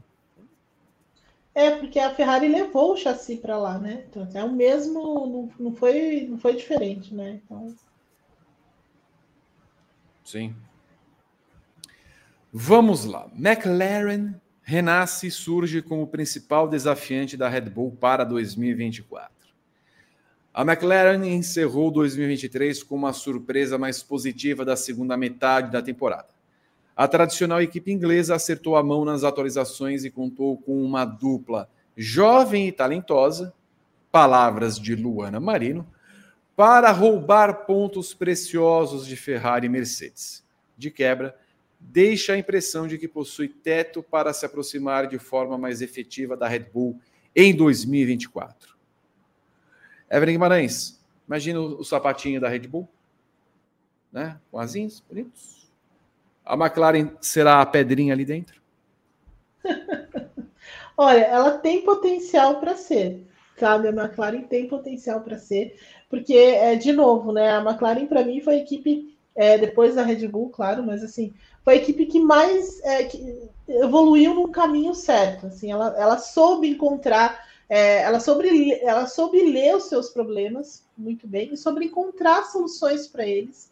É, e foi fazendo um desenvolvimento é, gradativo do carro, né? Tanto que é, eles programam um, um, uma atualização em três fases e no fim ela se transforma numa atualização em quatro fases né? Então, assim, e, e, todas essas fases vêm trazendo alguma coisa nova e tudo mais. E no final da temporada, ficou muito claro que é, a, a McLaren tinha como andar bem em todas as pistas. Ela tem sim um ponto fraco, isso é verdade. Eu teimei um pouco, vou falar aqui, eu teimei um pouco com o Lando Norris, mas é verdade. Ela tem um ponto fraco que são a, as curvas de baixa velocidade. Ela não tem tração nesse, nesse tipo de, nesse, nesses trechos, digamos assim. Mas é, é, é, são, são situações em que uma, uma configuração mais ousada, alguma coisa, você, você consegue compensar. Ou se a pista tem trechos de, de alta velocidade, como foi em Las Vegas, e aí eles sacrificaram a classificação por causa disso, é, e para trazer, trazer performance no domingo, e deu certo, né? E talvez a gente pudesse ter visto mais disso se o Lando Norris não tivesse é sofrido daquele acidente. Mas o fato é que assim, a McLaren é muito inteligente nesse sentido. Né? Eles conseguiram é, entender bem a, o projeto, conseguiram entender bem o carro, trazer os elementos certos e fazer esse carro melhorar. Tanto que ele termina a temporada sim como o segundo melhor carro do grid. É, não ficou no resultado né, frio ali da, da tabela de, de, de classificação e do final da corrida, isso não ficou claro. Mas a performance estava lá. Né? Então, assim, o carro que começou o ano é, caindo no Q1 né, e largando no, no, final do, do, do grid para terminar o ano no, segundo, como segundo melhor carro, não, não tem como você não aplaudir isso e não, e não falar, ó, cara, vocês vocês arrebentaram mesmo, porque é, só que foi tardio, né? Eles levaram nove corridas para começar a mostrar alguma coisa, e a partir daí é que as coisas é, se encaixaram. Mas a McLaren tem também alguns, algum, algumas, uh, alguns aspectos que precisa melhorar.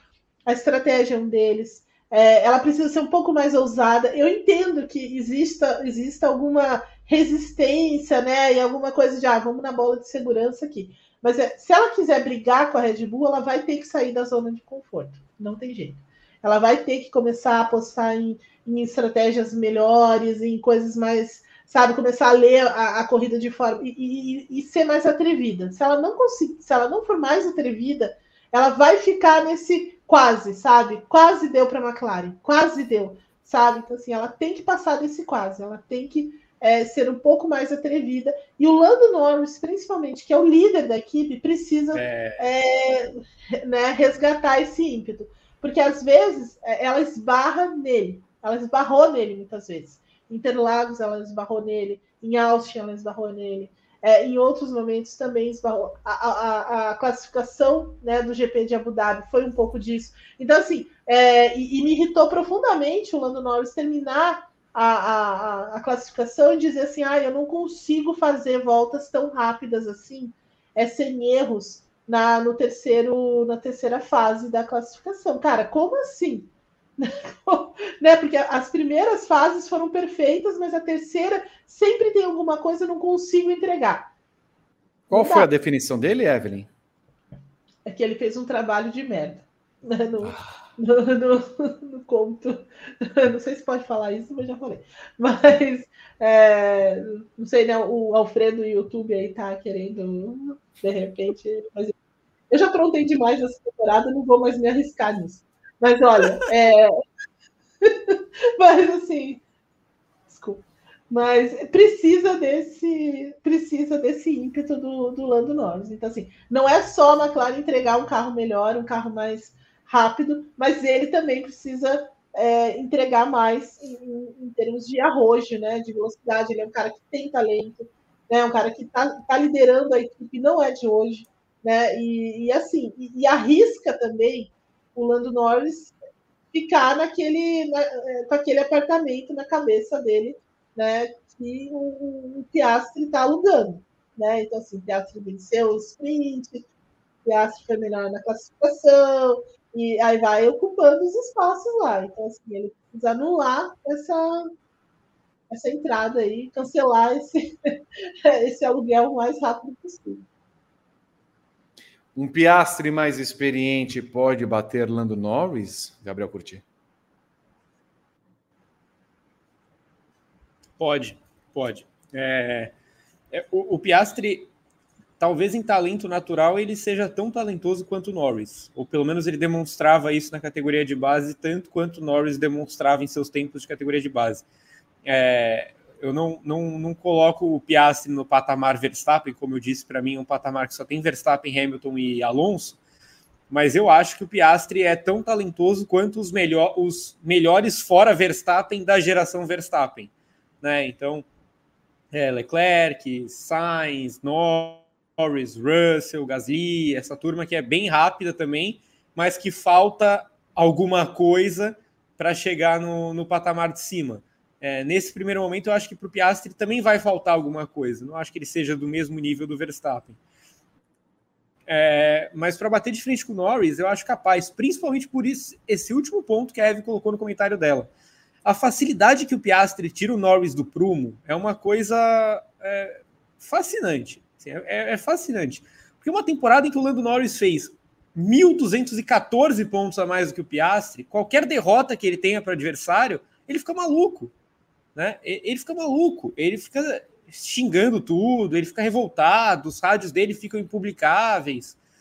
É, e era só um novato, tomando uma, uma coça dele. Em geral, o Norris bateu no Piastri o ano inteiro, quase. Né? E, só que quando não era isso que acontecia, o Norris realmente, é, o Piastri alugava um triplex na cabeça dele. É, e com mais experiência, no segundo ano, naturalmente ele vai se adequando à Fórmula 1. Não era um mundo que ele estava acostumado, não é um carro que ele está acostumado, não eram circuitos que ele estava acostumado. Ele naturalmente ele vai ser bem melhor ano que vem, né? E aí eu acho preocupante para o Lando Norris. Ou o Lando Norris aprende a lidar com reveses contra o Piastri, ou vai ser vai ser uma bomba nuclear dentro da McLaren. E acho que isso pode atrapalhar muito a equipe, viu?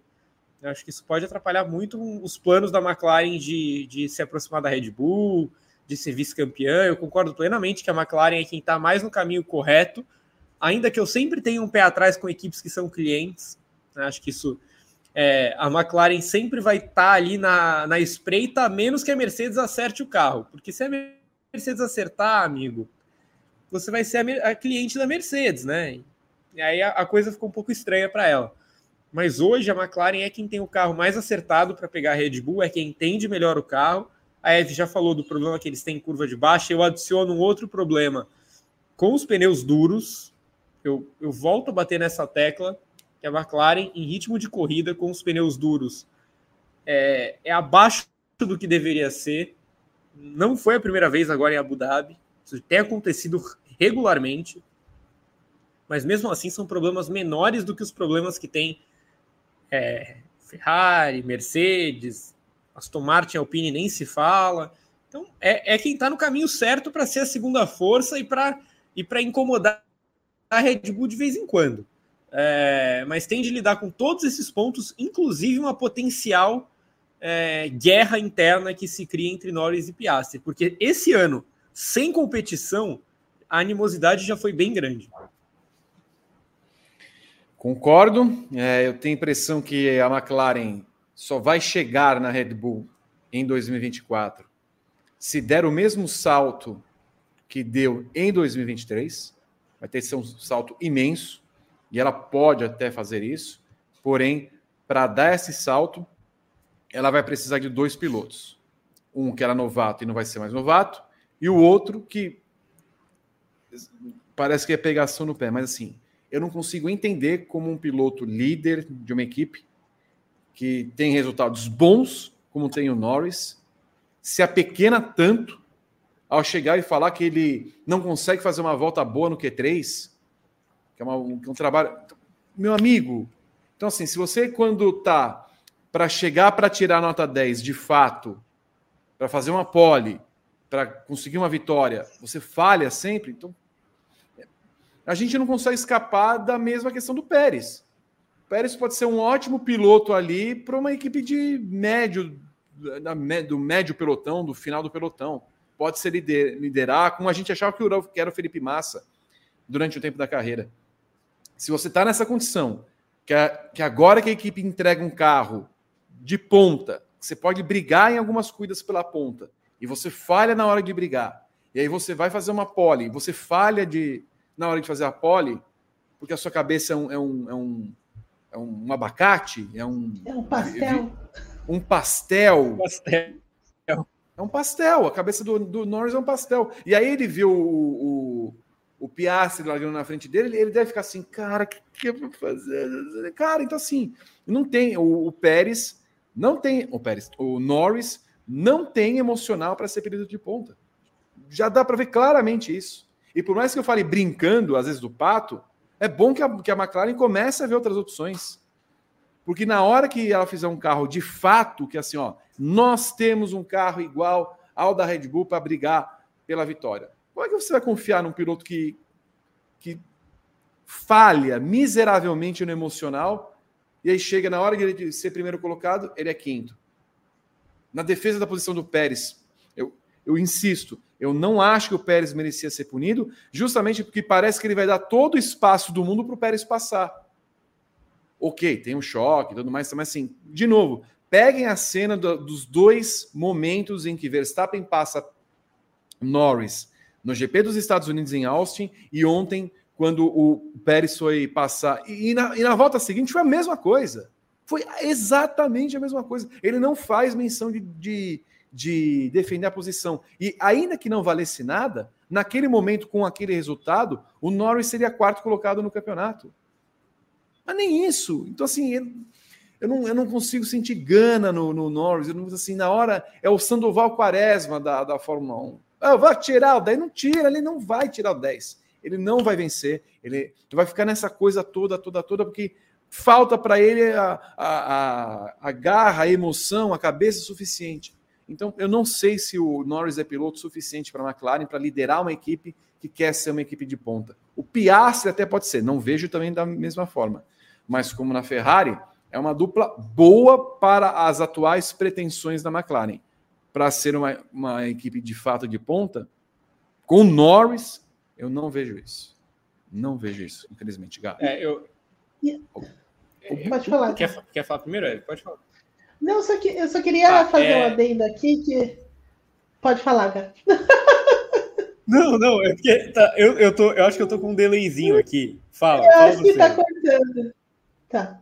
Não, eu só queria fazer um adendo é, sobre os rumores, né, que colocam o Lando Norris com o Max Verstappen na Red Bull depois em 2000 e, e lá para frente. Então, assim, é, eu não sei se, se sabe, é, porque assim, eu não colocaria, né? Porque se ele não consegue lidar hoje com, com o Piastre, ele não vai lidar com o Verstappen, né? Não, não vai ter como lidar com o Verstappen. Ainda mais um Verstappen multicampeão e completamente dono da, da Red Bull. É só isso que eu queria deixar a pensar aqui sobre, sobre isso, gato. É. Não, é, é, é, curioso isso mesmo que você disse, Eve, porque é, muito dos argumentos que a gente falava para não, esquece isso de Norris na Red Bull é que, pô, Norris e Verstappen no mesmo lugar não vai dar certo, né? Eles vão se bicar e tal. Eu já não sei mais, assim. Talvez, talvez de fato a Red Bull já esteja olhando para o Norris com outros olhos mesmo. Tipo, olha, não seria uma péssima ideia, não, colocar ele aqui para enfrentar o Verstappen, porque é, é, só, eu só queria falar em cima do comentário do Vi, né? É, que me deixa triste o Norris ser assim, porque, é, diferentemente do Pérez, que é um bom piloto, eu acho o Norris muito mais talentoso do que o Pérez. Né? Talento natural, velocidade pura, sabe? É, a maneira de guiar, eu acho o Norris muito mais talentoso do que o Pérez. Então, é um desperdício muito grande que ele seja assim. E, e, essa temporada foi uma temporada muito de muita velocidade, muitas boas performances em tempos e tal, né? Até em classificação, apesar dele falar de trabalho de merda aos sábados, várias classificações boas, várias corridas boas também, pódios, um monte de pódio. Mas essa temporada vai ser sempre marcada por um Lando Norris que se revelou muito soft. Né? Hoje eu tenho certeza que se você perguntar para a maior parte da galera que assiste Fórmula 1 quem é o piloto mais soft que está numa equipe de ponta, vamos falar que é o Norris. É, é, o piloto que menos tem dificultado confrontos, menos tem ido para o embate, menos tem dividido curva, né? É, eu, eu vi alguém aí falando, não, a mesma coisa dos pilotos da Ferrari e tal, não sei o quê. Pô, olha o jeito que o Sainz defendeu o Verstappen essa temporada. É impossível comparar. As formas que o Verstappen se defendeu do, do, do o Sainz se defendeu, se defendeu do Verstappen esse ano são incomparáveis com as formas que o, que o Norris se defendeu esse ano. E todo mundo, ninguém tinha carro para competir com a Red Bull. Então eu entendo que as disputas com a Red Bull sejam mais. É, pô, os caras vão passar, fazer o quê? Mas faça menção de defender, pelo menos. É. E, e, o Pérez não é o Verstappen. Né? É, é, necessário a gente colocar isso aqui também. O Norris não defendeu o Pérez, como o Vi falou. Então o, o Norris tem, tem incomodado muito por ser muito soft. E eu acho um desperdício muito grande, porque ele é um cara muito talentoso. Tudo bem. Quer mais falar alguma coisa, Evelyn? Podemos seguir em frente. Podemos seguir em frente. tá bom, Evelyn, eu sigo. Pode deixar. Aliás, gostei do, do Gá sendo assistido é, com um borrifador, né, um, um gelaguela de gengibre. Tá, tá, muito bom. Minha, minha equipe chegou com, com os aparatos porque minha garganta estava pedindo arrego. Exato. Evelyn precisa de algum, algum remédio, alguma coisa? Um chazinho? Não, lamentavelmente a, a, minha equipe não, não tá trabalhando hoje. Não tá, né? É triste isso. Mas tudo bem. Olha, Evelyn, é o Pini? Sua... É o Pini, é o Pini, é o Pini, viu? Olha, nós vamos falar sobre a Ziza. A, a Ziza te abandonou, você vai ver só. Verstappen à parte, Alonso é o melhor piloto da Fórmula 1 2023? Fernando Alonso é sem dúvida um dos pontos altos de uma temporada previsível desde o começo. Aguerrido, o espanhol acertou em cheio ao trocar uma Alpine em decomposição, nossa, putrefata, decomposta por uma emergente Aston Martin, ainda que esteja longe de ser uma equipe de ponta. Eu gosto de decomposição, nada morta, morta cadáver ali. Uh, a vitória 33 não veio, mas Alonso sai de 2023 como o piloto que mais vezes subiu ao pódio sem investir o macacão da Red Bull. Oito no total. Verstappen à parte, Gabriel Curtier. Ele é o melhor piloto de 2023, Fernando Alonso? E não é por pouco, não, viu? Eu, eu, eu acho que do terceiro lugar para baixo, a gente tem uma discussão. Assim, acho que vários pilotos tiveram momentos muito bons e outros momentos ruins, oscilações. Acho que dá para a gente discutir, por exemplo, é, Sainz. Já vi, já vi até gente colocando o próprio Hamilton, o próprio Norris, mas acho que Albon, Gasly, Huckenberg, se a gente colocar nas realidades de cada equipe, todos eles foram muito bem, né, para as realidades que eles tiveram. E acho que a gente pode colocar ali na disputa para terceiro lugar. É, mas segundo, para mim, o Alonso com muita folga. Por mais que ele tenha de fato tido um momento da temporada em que ele largou de mão, como a Eve falou, né? Que ele falou assim, cara, não é possível que isso está acontecendo na minha vida aos 55 anos de idade. E, e parecia que ele estava totalmente desanimado mesmo, saco cheio. É, em geral, foi um Alonso brilhante, assim. Muito bem em classificação é, absurdo em corrida, absurdo. O Alonso, o Alonso pilotando é uma coisa absurda, assim, é um deleite.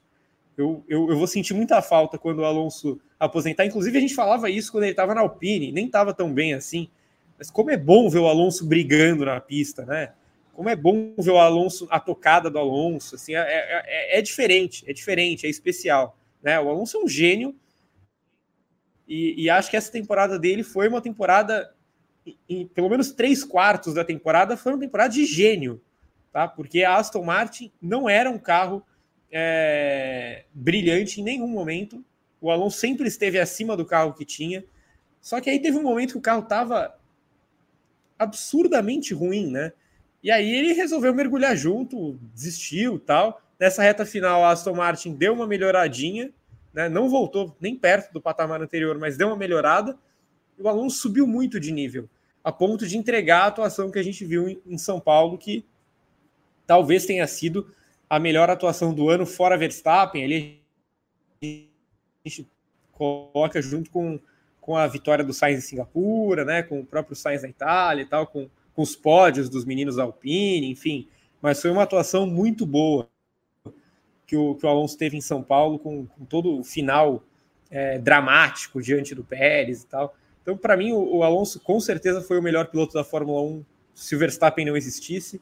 E mostrando que tem muita lenha para queimar, né? É, no final das contas, ter trocado a Alpine pela Aston Martin foi bom para ele, porque eu acho que renovou o gás dele, mais até do que o resultado em si, porque no final das contas, acho que a Aston Martin e a Alpine terminaram o ano muito perto, né? É, em ritmo, em performance. Elas vão partir de um patamar muito próximo para 24. Mas em renovar o ânimo para o Alonso foi muito bom. Encarar um novo desafio, entender que ele poderia chegar num lugar novo e, sabe, mergulhar de cabeça num projeto novo. É, é a impressão que me dá é que até os 45 anos, pelo menos, o Alonso vai ter é, total condição de brigar com todo mundo. A 33 vem em 24, Evelyn?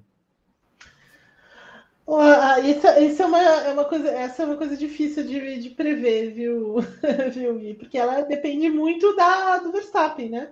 Do Verstappen, da Red Bull, quanto eles vão estar na frente. É, e, porque o problema do, do Verstappen ter um carro altamente vencedor é que ele não comete erros, né? Então, assim, se o carro.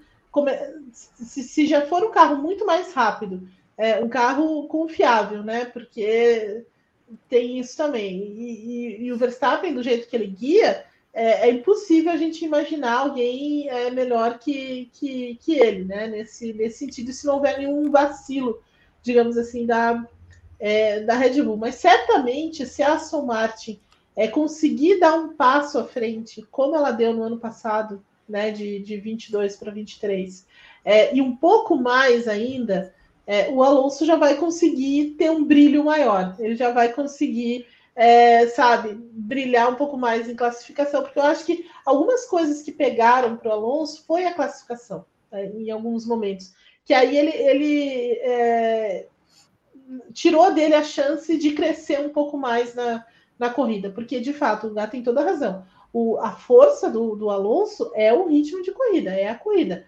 Né? Ele sempre ele cuida muito bem dos pneus, ele vai para cima, ele é combativo, é, ele não erra, né? não erra largada, não erra. Né? Então, assim, esse tipo de coisa é, faz muita diferença. Se você tá numa. E se você tem uma classificação muito boa também, né? Em segundo, terceiro ali, sempre, é, as chances começam a aparecer de forma né, mais frequente. Então, assim, é, a Aston Martin precisaria dar um passo maior nesse sentido para que o Alonso chegasse mais nesse, nesse, nesse Verstappen é, em alguns, sabe, em momentos assim como ah, a Red Bull errou aqui ou teve algum, algum problema de, de, de, de na classificação, o Verstappen está largando mais atrás. E daí, nesse, nesse momento, o, o, Alonso o Alonso aparece. Então, assim, agora, prever uma briga direta, alguma coisa assim, eu, eu ainda acho um pouco, um pouco arriscado. Mas se tiver a chance, o Alonso vai fazer como ele fez em Interlagos. Né? Ele vai aproveitar essa chance, ele vai para cima, ele vai tentar vencer. É, então, assim, essa é a grande, a, a, o grande trunfo do Alonso é, essa, é, é, isso, né? Assim, ele não desiste e se a chance aparecer, ele aproveita.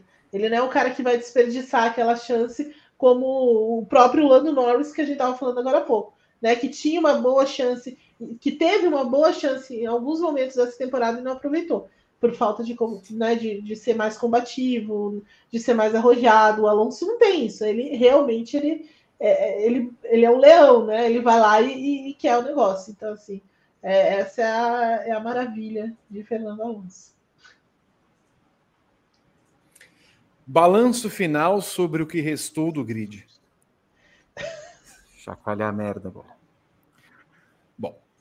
Verstappen passeou como quis, mas além de Alonso, a temporada 2023 jogou luz sobre alguns nomes interessantes que prometem agitar o mercado de pilotos para 2025. Alexander Albon tirou leite de pedra com a Williams. Oscar Piastri venceu corrida sprint. E até Yuki Tsunoda brilhou no fim com a AlphaTauri ao liderar cinco voltas no GP de Abu Dhabi. Gabriel Curti, quais pilotos do resto do pelotão merecem elogios? Olha, é, eu, eu acho que em geral a gente teve uma temporada fraca também nas atuações individuais. A gente falou muito sobre isso durante o, a temporada toda de paddock. É, como as notas do ranking GP mostravam que a maior parte do grid estava muito mediana, né? Tava sempre é, perto da média, tava todo mundo muito perto um do outro e tal mas eu acho que alguns dos pilotos do resto do pelotão se destacaram em relação aos seus companheiros, em relação às suas realidades. É, começando então pela ordem, das menos piores para as piores. Eu acho que a temporada do Gasly foi bem melhor que a do Ocon, apesar do resultado final não mostrar isso. Que é um cara que chegou agora na equipe, né? Não estava lá, ele estava na AlphaTauri, então ele chegou numa equipe nova, é, sofreu com as, umas estratégias estranhas da Alpine. Inclusive, ontem ele tomou um undercut do Ocon de novo, né? É, que é uma coisa. Falamos muito sobre isso quando, era, quando foi com o Piastri e com o Norris, né? Não pode fazer undercut no companheiro de equipe, né? E a Alpine fez na maior cara de pau ontem. Então, isso é, é uma coisa que pesa o clima. É, mas em geral, acho que o Gasly foi muito bem essa temporada. Teve algumas corridas muito boas, teve aquela sprint na Bélgica, teve pódio, é, teve é, consistência na, na, na, zona de pontos, principalmente consistência no Q3, foi muito bem em classificação. Então, para mim, a temporada do, do Gasly foi bem melhor que a do Ocon, mesmo que os resultados não mostrem tanto isso. Indo um pouquinho para trás, Albon, ótima temporada, ótima temporada. Acho que é, comparação com o Sargent não existe, né? Porque é, o Sargent foi é, ao lado do, do Nick De Vries o que de pior tivemos na, na Fórmula 1 2023, é, mas o álbum muito firme em relação aos outros também, né? De colocar essa Williams no Q3, de fazer o que esse carro permite fazer, cometeu alguns erros, principalmente com o limite de pista, né? O álbum foi o inimigo número um do limite de pista mas eu não consigo julgar diante do carro que ele tinha em mãos, sabe? Parece que sempre aquele cara que vai além do limite do que o carro pode oferecer. É, eu quero muito que o álbum tenha uma nova chance numa equipe grande, acho que ele merece, acho que ele está pronto para isso. Uh, tá, Williams AlphaTauri. Uh, acho que o Tsunoda melhorou um pouco, mas eu não coloco o Tsunoda como um super destaque da temporada, tá? Eu acho que ontem ele foi muito bem, ele teve uma ou outra corrida legal também, mas uh, não, não acho que tenha sido grandes coisas. O Lawson foi bem, mas durou pouco. O Ricardo não me impressionou nessa volta dele. É, Huckenberg acho que foi muito bem para a realidade da Haas, principalmente em classificação, ótimos resultados. Colocou a Haas com frequência no Q3 e depois sumiu aos domingos, porque esse carro é um horror, né? Também é um carro que a pontuação mente, né? A pontuação da Haas é mentirosa é pior, muito pior que esses 12 pontos aí. É, e na Alfa Romeo, eu, eu, me recuso a comentar um destaque positivo disso aí. Gostei disso aí. É assim que se trata a equipe. Disso aí, sabe? É. Eu, eu, eu o título tem que ser Sabosta aí, Péssimo. Sabosta aí, com se dirá, Sabosta aí. Péssimo. Ah, merda, não aguento mais essa equipe também. Bom, Evelyn, desculpa. Eu vou passar a pergunta para você. Vou, eu estava lendo o roteiro aqui, o roteiro termina amanhã, pelo jeito do programa. Quais equipes e quais pilotos ficaram devendo muito, Evelyn? É, será que a gente pode passar essa? Porque tá passando o caminhão do Papai Noel aqui da Coca-Cola. Então vai ficar um pouco barulhento. Não, não fala, não, não, não é, fala a marca. Não fala a marca, Evelyn. Ah, perdão, desculpa. desculpa. Conta pelo menos o que está passando o caminhão. Então, é, eu não sei se vocês conseguem escutar, mas sabe aquele, aquele trenzinho que vai todo enfeitadinho para as crianças e coisa e tal? Ó. É, aqui passa também, Vi. Aqui, a, na, na Avenida Luiz Dumont Vilares passa. Tá, tá passando nesse momento, assim, tem, tem uma música de Natal e coisa e tal. Então eu vou fazer a pergunta de, de novo, Evelyn. Que pilotos merecem um ótimo Natal? que pilotos merecem um ótimo Natal? Olha, é, eu acho que o Gá tem razão, o Berg merece sim um ótimo Natal, porque ele levou, ele, ele espremeu em classificação que deu dessa, dessa raça. É claro que em corrida ela morre, né? Porque não tem ritmo de corrida nenhum. Mas pelo menos ele figurou muitas vezes ali no, no Q3, e eu acho que é, a gente precisa destacar isso, porque não é fácil andar com esse carro da, da Haas. É, eu destaco também o Pierre Gasly e também o, Ocon, né? Os dois conseguiram pódio e, e, em alguns momentos da, da temporada brilharam aí, né? O Ocon naquela corrida na, em Las Vegas, o, o Gasly muitas corridas em que ele também driblou a equipe, inclusive, Gá, ia lembrar você agora que o pit stop do, do Gasly, tá, eles ainda estão fazendo lá o pit stop, né? Ele ainda está parado lá fazendo o pit stop no undercut. Então, assim. É, é Além é, de tudo, o pit stop ainda durou muito. Muito, exatamente. Foi um pit stop.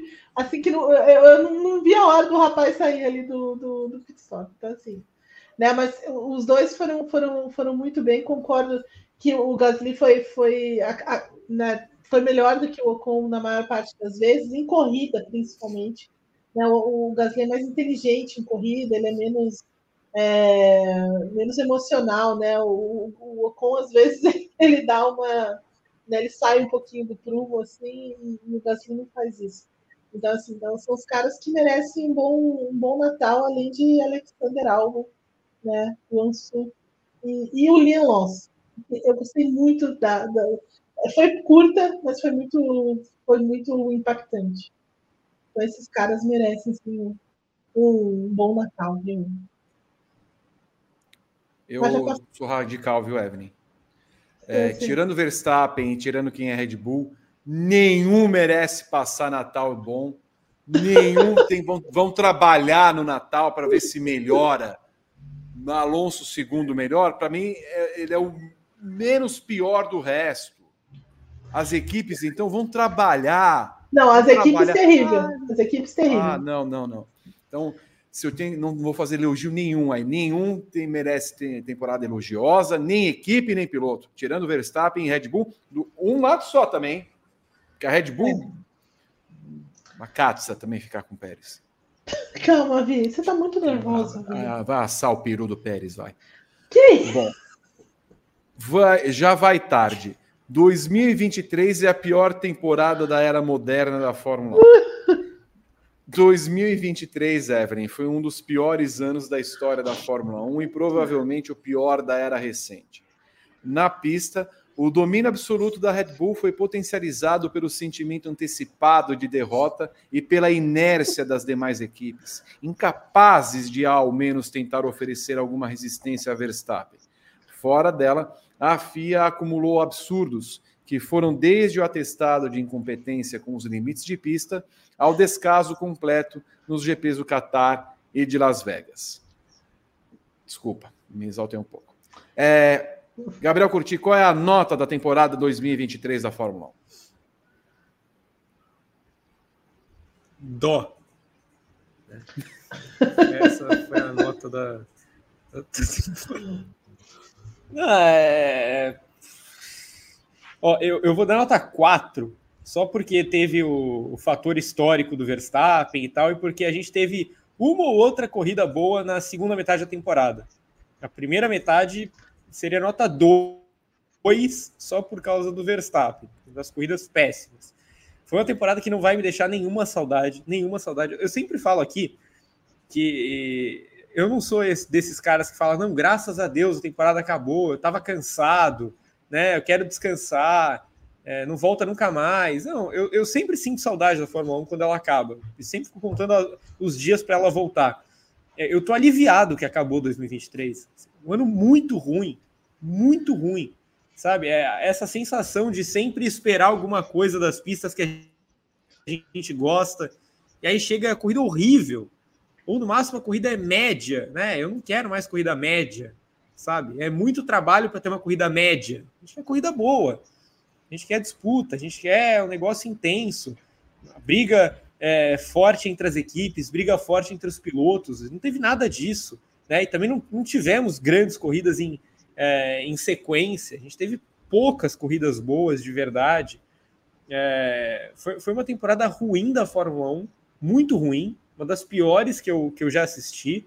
É, e estendo isso para dizer que foi uma temporada muito ruim do esporte ao motor.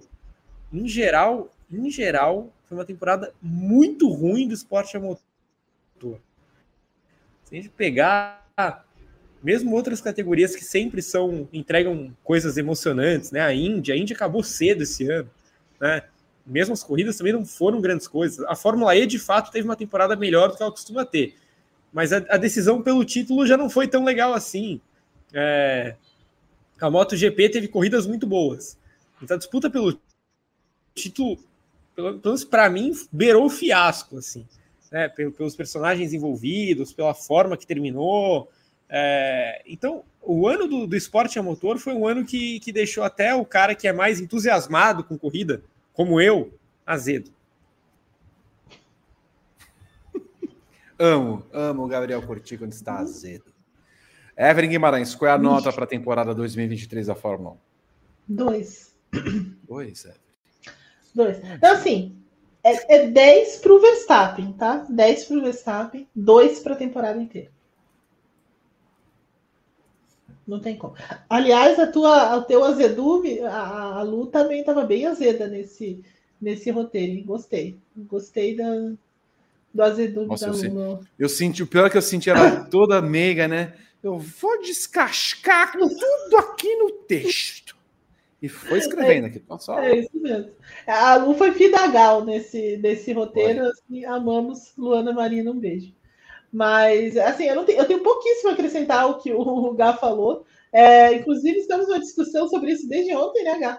Então, assim, é, foi, foi terrível. Não, essa temporada da Fórmula 1 foi irritante, foi irritante. Né? Então, assim, pelas, por essa inércia mesmo das equipes, por essa extrema incompetência das equipes, né? É, mas também muito por causa da FIA barra Fórmula 1 porque é, é, essas duas entidades, assim, é, elas também tornaram a coisa muito insuportável em alguns momentos.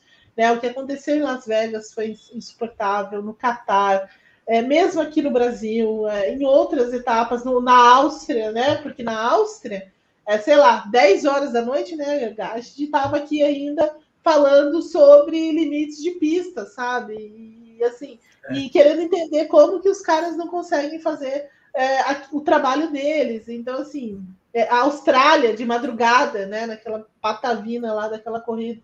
Então, assim, é, é, foi, foi muito ruim, foi, foi irritantemente ruim e em muitos momentos insuportável é, essa temporada. O, o, que salvou mesmo foi a excelência do Verstappen, foi o fato dele nunca errar, de, nunca tirar o pé, sempre oferecer um pouco mais é, foi o que salvou dessa temporada, porque o restante, olha, foi duro de aguentar, e isso se estende sim ao resto do, das categorias do esporte a motor. Sim, é, algumas categorias apresentaram boas corridas e tudo mais, mas foi muito, muito pontual. A minha nota para a temporada 2023 da Fórmula 1 é de pesar e de repúdio. Tirando o Verstappen e a Red Bull, uma grande porcaria, um merdalhão, um nada, um horror. Foi a pior temporada que eu vi. Aliás, 2023 é como o Gabriel e a Evelyn falaram. 2023 foi a pior temporada do esporte motor que eu vi. Foi muito ruim, muito ruim. A mesma briga da MotoGP, nada, nada salvou, nada. Foi realmente uma temporada para se esquecer. Foi muito ruim, mas em específico da Fórmula 1, o que a FIA fez esse ano, é, a, a, Fórmula 1 com essa megalomania, essa gente que não consegue é, organizar é, eventos de carros de corridas, o, o, desempenho dos pilotos, o desempenho das equipes, tudo muito aquém, tudo muito pobre, tudo muito mal feito. Tomara que 2024 seja muito melhor, mas é inominável, não dá nem para classificar como nota, não é sem nota, é nota de pesar e de repúdio. Ruim, ruim, muito ruim. Me irritei. Agora vamos falar de coisa boa, tal, tal qual a Araci. Tal qual a Araci. Vamos falar dos pilotos brasileiros, começar por Gabriel Portoleto, que anunciou na manhã desta segunda-feira que vai correr na virtuose na temporada 2024 da Fórmula 2. Não é mais UNI, virtuose, invicta. O brasileiro campeão da Fórmula 3 será companheiro de equipe de Kushmaini. Meu Deus, que ele é irmão do Arjumaini, que maravilha. E disse que um dos objetivos é levar a equipe ao título, uma vez que a Virtuose acumula três segundos lugares na classe. Bortoleto será o segundo piloto brasileiro a vestir as cores do time britânico o primeiro foi Felipe Drogovic, em 2021. Porém, a passagem do hoje reserva da Aston Martin por lá foi de altos e baixos. Gabriel Curti, o que esperar de, de Gabriel Bortoleto na Virtuose em 2024? Olha, é, eu vi muita gente desanimada com essa notícia. É, eu acho que se você olha, pega a classificação das equipes, até peguei para falar certinho, né? A Virtuosa ficou em quinto no campeonato. Né? E você fala, ah, olha, tá indo para a quinta melhor equipe. Mas não é verdade. Não é verdade. A Virtuosa esse ano tinha uma Mauri Cordel. Então ela correu com um carro só. Né, gente? Vamos, vamos ser claro aqui. A Virtuosa correu com um carro só, que era o carro do, do Jack Durham. E o Jack Durham ficou na terceira posição. Fora dos meninos que disputaram o título até a última corrida, ele foi o melhor piloto da temporada, em pontos. Então a Virtuose é uma boa equipe.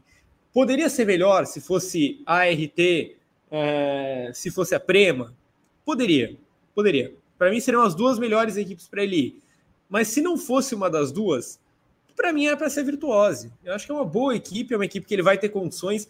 Acho que ele tem total, total chance de bater no Kushmaini de cara, de cara é, o Kushmaini foi melhor do que eu esperava esse ano, melhor do que ele já tinha se mostrado em qualquer oportunidade, mas ainda assim é um piloto muito irregular, muito errático. É, o, o Gabriel é mais rápido do que ele, é mais talentoso do que ele, vai, vai ter aquela adaptação natural nas primeiras provas, ele vai ter de pegar o, o jeito da coisa, mas ele tem total condição de ganhar do Kushmaini e de mostrar talento de mostrar trabalho e de se colocar para em 26 subir para a Fórmula 1. Geralmente é assim que eu, que eu olho para os pilotos: um primeiro ano de adaptação e um segundo ano para ser campeão. É, eu acho que ele tem total condição de, na virtuose, fazer isso. Um bom ano de adaptação, um ano com vitórias, um ano com boa posição final, para se colocar como um favorito ao título em 25. É, mas é bom lembrar: o Bortoleto esse ano chegou na Fórmula 3 para fazer esse ano de, de, adaptação e atropelou, né? É, acho difícil que aconteça no que vem, mas ele vai ter um bom carro mão, na, nas mãos, uma boa equipe nas mãos, alguns pilotos em segundo ano que vão estar bem mais nos cascos, mas ainda assim ele tem condição de fazer uma ótima temporada no que vem. Não achei a escolha ruim, não. Poderia ser melhor se fosse a RT ou se fosse a Prema, mas não é ruim. Guima, talvez essa impressão geral do público se deve exatamente ao fato do que o Gabriel Curti falou. É, ele ficou falando que anunciaria uma equipe de pompa em ponta, então todo mundo apontava para a RT e Prema. Então, quando vem a, a negócio, de novo, a expectativa, quando vocês. Não, vai ser o primeiro. É a virtuosa. Mas assim, não é a pior equipe do mundo, né? Então, uh, como é que recebemos essa notícia do Bortoleto e o que esperamos para 2024? Então, eu acho que boa parte dessa rejeição, digamos assim, é por causa do, da temporada que o Drogovic fez lá. Eu acho que tem um pouco disso, né? Porque na, naquele momento em que o, o, o Drogovic vai para lá, é, a equipe vinha de um campeonato, né? Ela vinha muito forte.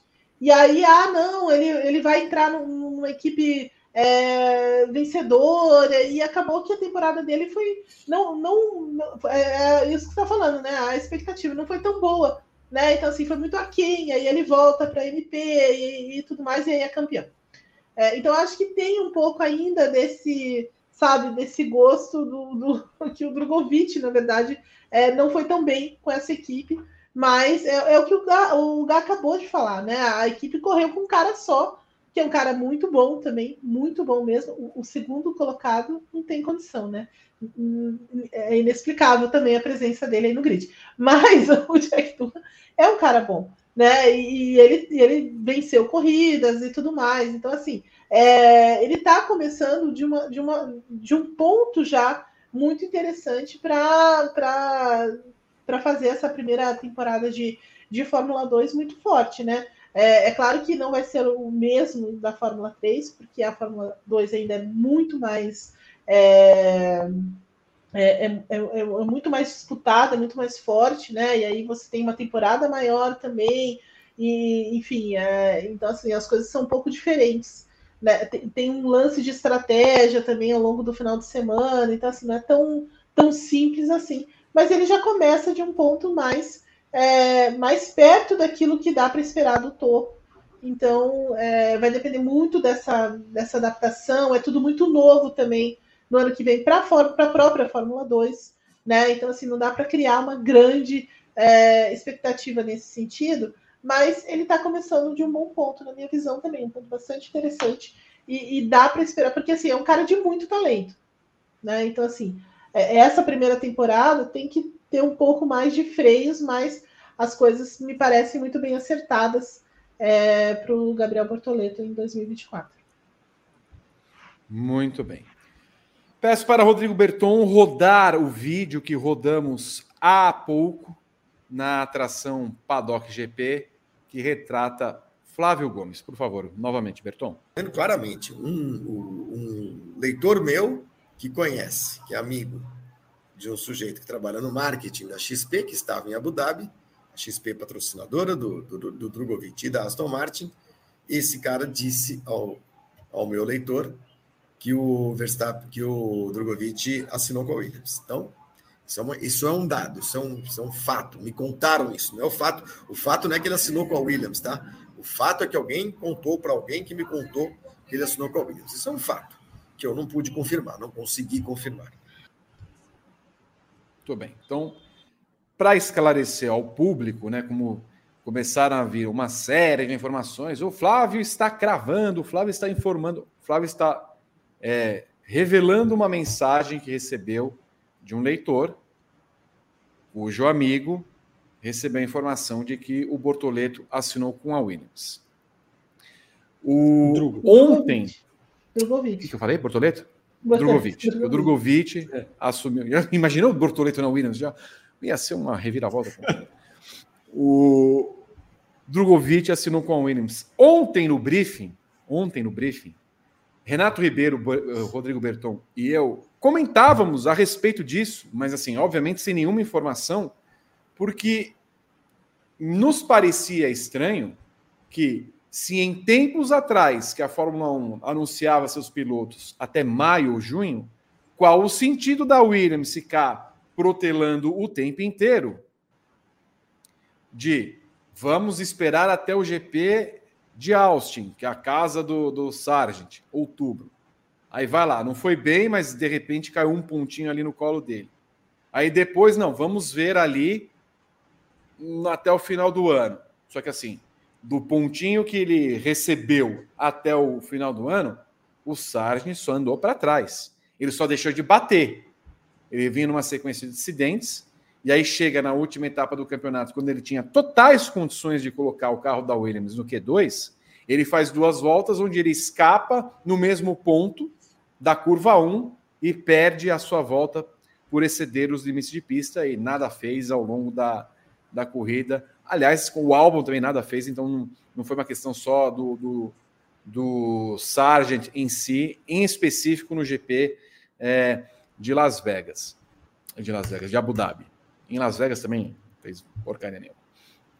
Então, ontem conversávamos a respeito de uma situação que nos poderia parecer assim. Imagina se lá o vai o Amir Nasser, que é no caso o empresário dele, chega lá na porta da Williams, olha, tem aqui, né, jeito do Amir Nasser, já bateu aqui, tem o, Felipe tá aqui, de vocês têm certeza que vocês não querem né, que negociar com ele e tal, tá disponível, porque aí ficou essa coisa de agora o Frederic Veste é, negociar com a equipe. e aí a gente colocar na balança Drogovic, Veste, nesse momento, não me parece nem é, justo. Mas, assim, imaginando uma história como essa, Gabriel Curti, não, e pelas declarações do James Vowles de ontem, assim, cara, eu já achei que era só uma mise-en-scène. Hoje eu não, eu não tenho qualquer certeza que o Sargent continue na Williams no ano que vem. Agora, se a gente for pensar no substituto, é natural que o Drogovic nos pareça a peça mais lógica nesse quebra-cabeça. Como é que você vê tudo isso, Gá? É, então, eu já falei repetidas vezes que para mim o Drogovic teria que entrar nessa vaga já, teria que estar no grid, seria o mais justo, seria o mais lógico, até porque agora ele tem orçamento para estar numa posição boa, né? Num grid na Fórmula 1, ele tem talento para isso, ele tem aproveitado as oportunidades que ele tem mostrado, que ele tem tido de mostrar num carro de Fórmula 1, o que é bem diferente de guiar num carro de Fórmula 2, Fórmula 3, enfim. É... E eu concordo que é muito esquisita essa demora para se anunciar a renovação do Sargent. Né? De fato, é... É, é estranho e me parece que a Williams está querendo alguma coisa cair do céu ali, sabe? Alguma coisa cair do céu. Hum. É... Então eu acho que o, o, no final das contas, eu aposto ainda mais no Sargent para ficar com essa vaga.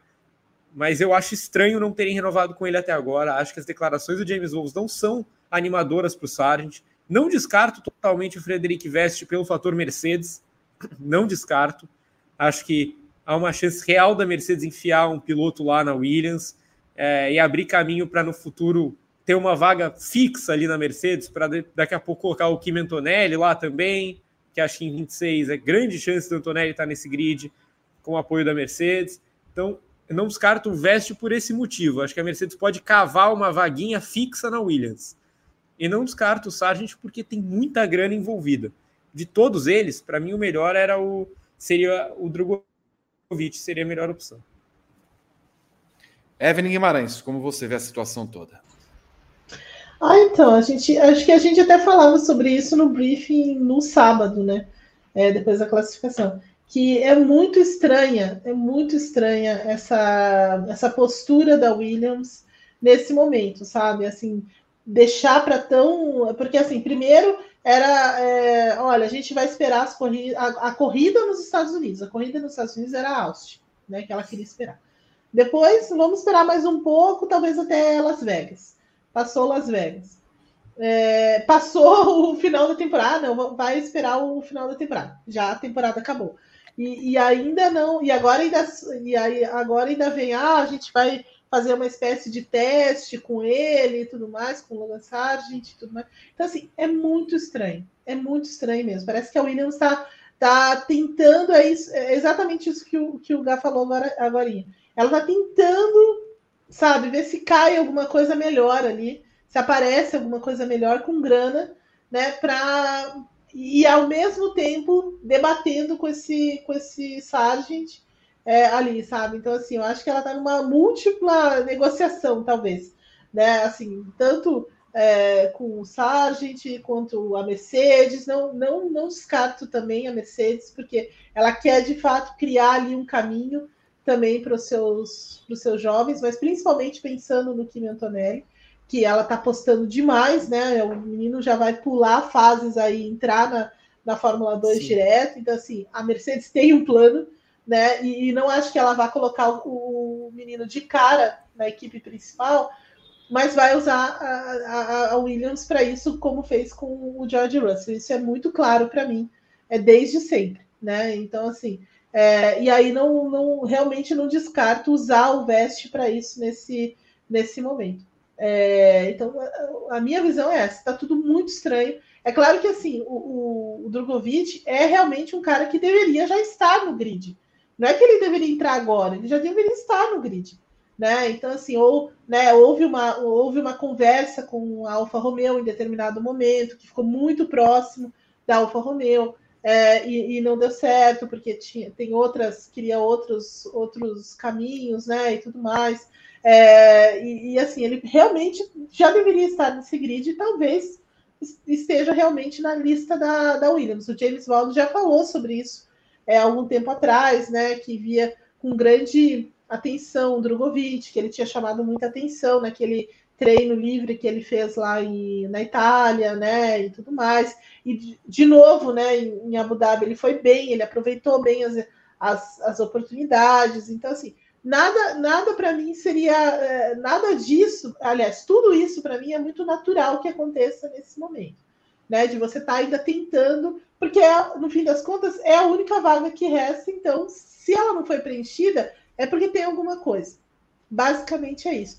E pode ser que realmente seja é, alguma coisa nesse sentido da Williams estar avaliando tudo que ela tem na mesa antes de, de bater o martelo. E talvez o Sargent realmente seja o primeiro dessa lista, com muitos asteriscos, mas alguém que entregue uma graninha a mais e tudo. Mas eu realmente eu não descarto é, o Veste e, e, nem mesmo uma negociação eventualmente com o Drogovic.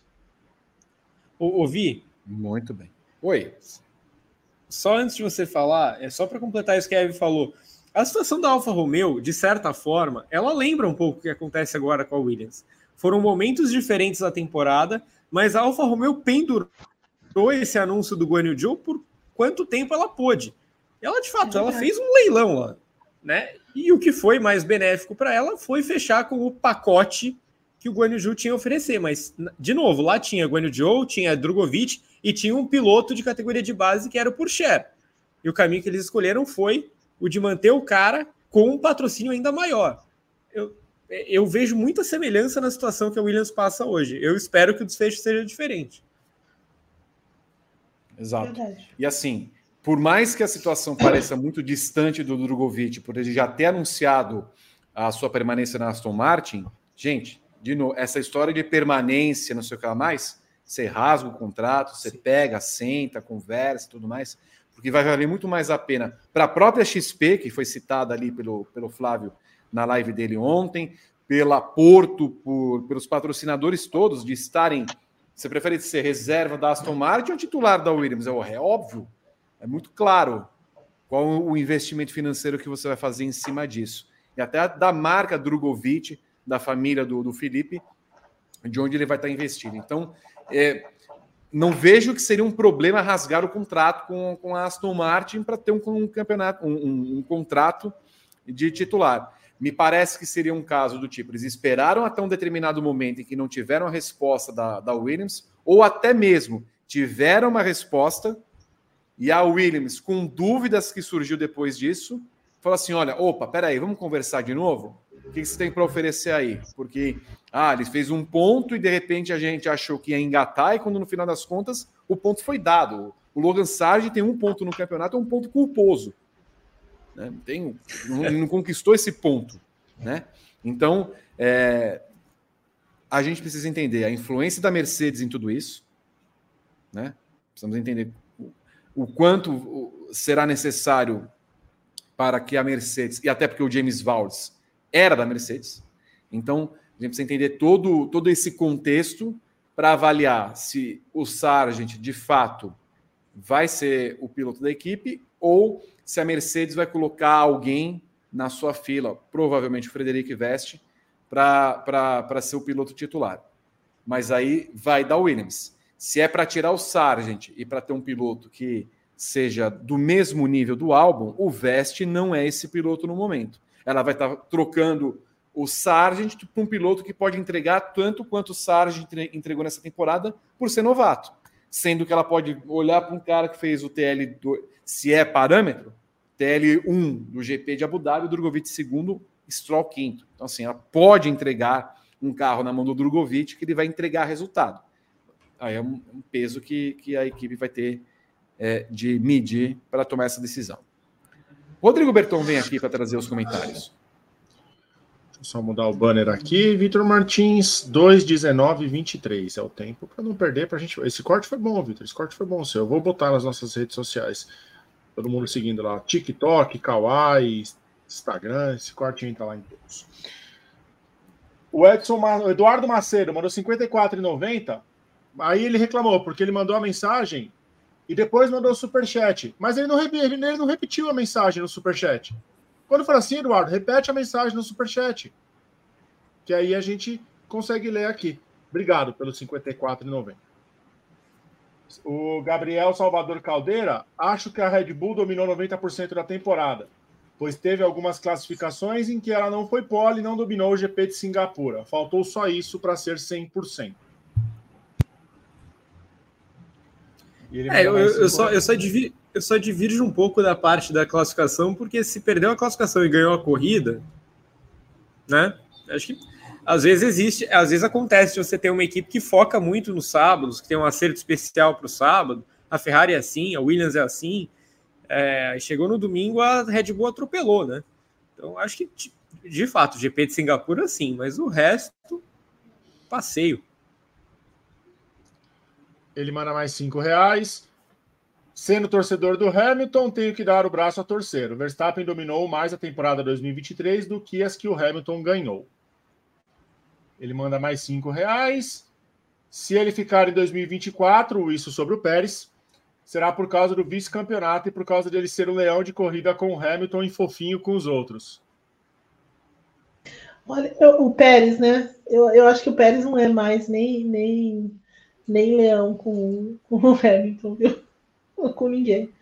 Eu, tô, eu tenho minhas dúvidas.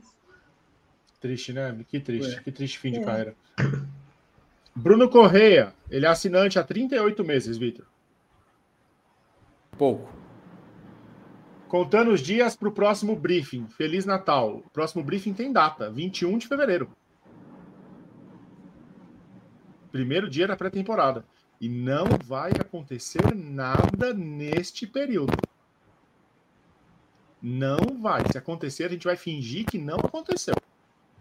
Ok? Combinado? Combinado. Oi, B, você já tá zicando, B. Não, não tô zicando, não. Eu tô torcendo, Evelyn. É, porque ano passado teve, né? Ano passado teve um brief dia 28 de dezembro. Rubia Barbosa mandou dois reais. Me vejo obrigado a entrar para o Mundinho Piastre BR. Tem que mandar o e-mail para o Renato Ribeiro, ver se ele está aceitando novos membros, porque ele disse que fechou o Mundinho Pipi BR. E o Thiago Alexandre vi, mandou 100 reais. Olha. Sim, vou até mostrar. Sem conto. Ô, louco. Nosso TI. Tiago Alexandre. Temporada da Fórmula 1 não foi boa, mas vocês estiveram demais o ano inteiro. Muito obrigado pelas informações, sempre com bom humor. Eu gosto assim, Vitor Martins. O elogio com superchat de 100 conto. Quer elogiar? Manda 100 conto. Eu quero ver quem vai mandar 100 conto até o fim do programa. Só o Thiago. Só o Thiago mandou 100 conto. Eu duvido alguém mandar mais 100 conto. Eu duvido. E duvido bater 500 likes. Temos 420. É isso, Vitor. Essas foram as mensagens de hoje. Muito bem. E olha, só quero lembrar uma coisa. Se a Williams vier anunciar o Drogovic, eu não vou fazer o programa. Vocês façam o briefing. Eu não tô nem aí. Eu também não. Eu não quero saber. Vocês não me veem. Olha, Felipe Drogovic, você não me venha com, com surpresinha, não, hein? Você não me vê com surpresinha, não, que eu não tô bom. Nós já acabamos a temporada. Agora, se você resolveu de mudar, eu não tenho nada a ver com isso. Então, ou senão a gente deixa o programa gravado. Ó, se acontecer, faz que as matérias que a gente deixa ali de, de gaveta. Me deixa o programa gravado. Ah, tá anunciado, tudo bem. Porque eu não vou fazer. Eu recebi aqui, Vi, três atestados para cuidar uhum. da garganta. A Eve, o Guy e eu, a gente está entrando de recesso de live. A gente precisa cuidar das gargantas, que esse fim de semana foi bem complicado. É. Sei. Tô de olho em vocês, viu? Se, se, se complô aí. Eu conheço muito bem essa tocinha sem vergonha aí, ó. É. Não é ó, de hoje, não. A escalação do é. briefing do anúncio: Pedro Prado, Pedro Prado e Pedro. Ele vai, ele vai aparecer, Gá, que nem eu tava aqui a hora que você apareceu. As três câmeras, ele vai falar com Sim, ele mesmo. É. De lado, tá de ponta cabeça e normal.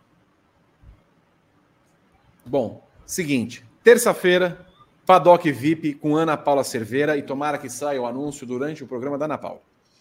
É o que eu mais desejo, com os assinantes, inclusive, fazendo comentário do vídeo, porque aí a gente também não precisa fazer comentário nenhum. Na quarta-feira, nós temos TTGP. Na quinta-feira, nós temos WGP. E no final de semana, nós não vamos ter briefing, porque acabou. E Bom, também não me vem com anúncio na sexta-feira, hein? Ô, Drogovic, se você vier com um anúnciozinho sexta-feira, você vai ver só quem que nós vamos falar de você, hein? Nós vamos fazer torcida pro Veste, hein? Volta Sara, a gente não vem não fazer anúncio. Peraí, quando é que vira um mês? É... Sexta-feira. Não vem com. Tem que emitir nota, hein? Ah, não, não, não, a minha nota é de pesar para você também. Bom, esse foi o Paddock GP desta segunda-feira. Quero agradecer demais a Gabriel Curti, a Evelyn Guimarães e a Rodrigo Berton. Nós teremos Paddock GP na semana que vem, né, Berton? Tudo indica que sim, né? O anúncio dos melhores do ano. melhores do os ano indicados. em 2023. É, o, é, o anúncio dos indicados, indicados melhores do ano. Isso, os indicados. Aí na outra semana, o anúncio do, dos vencedores.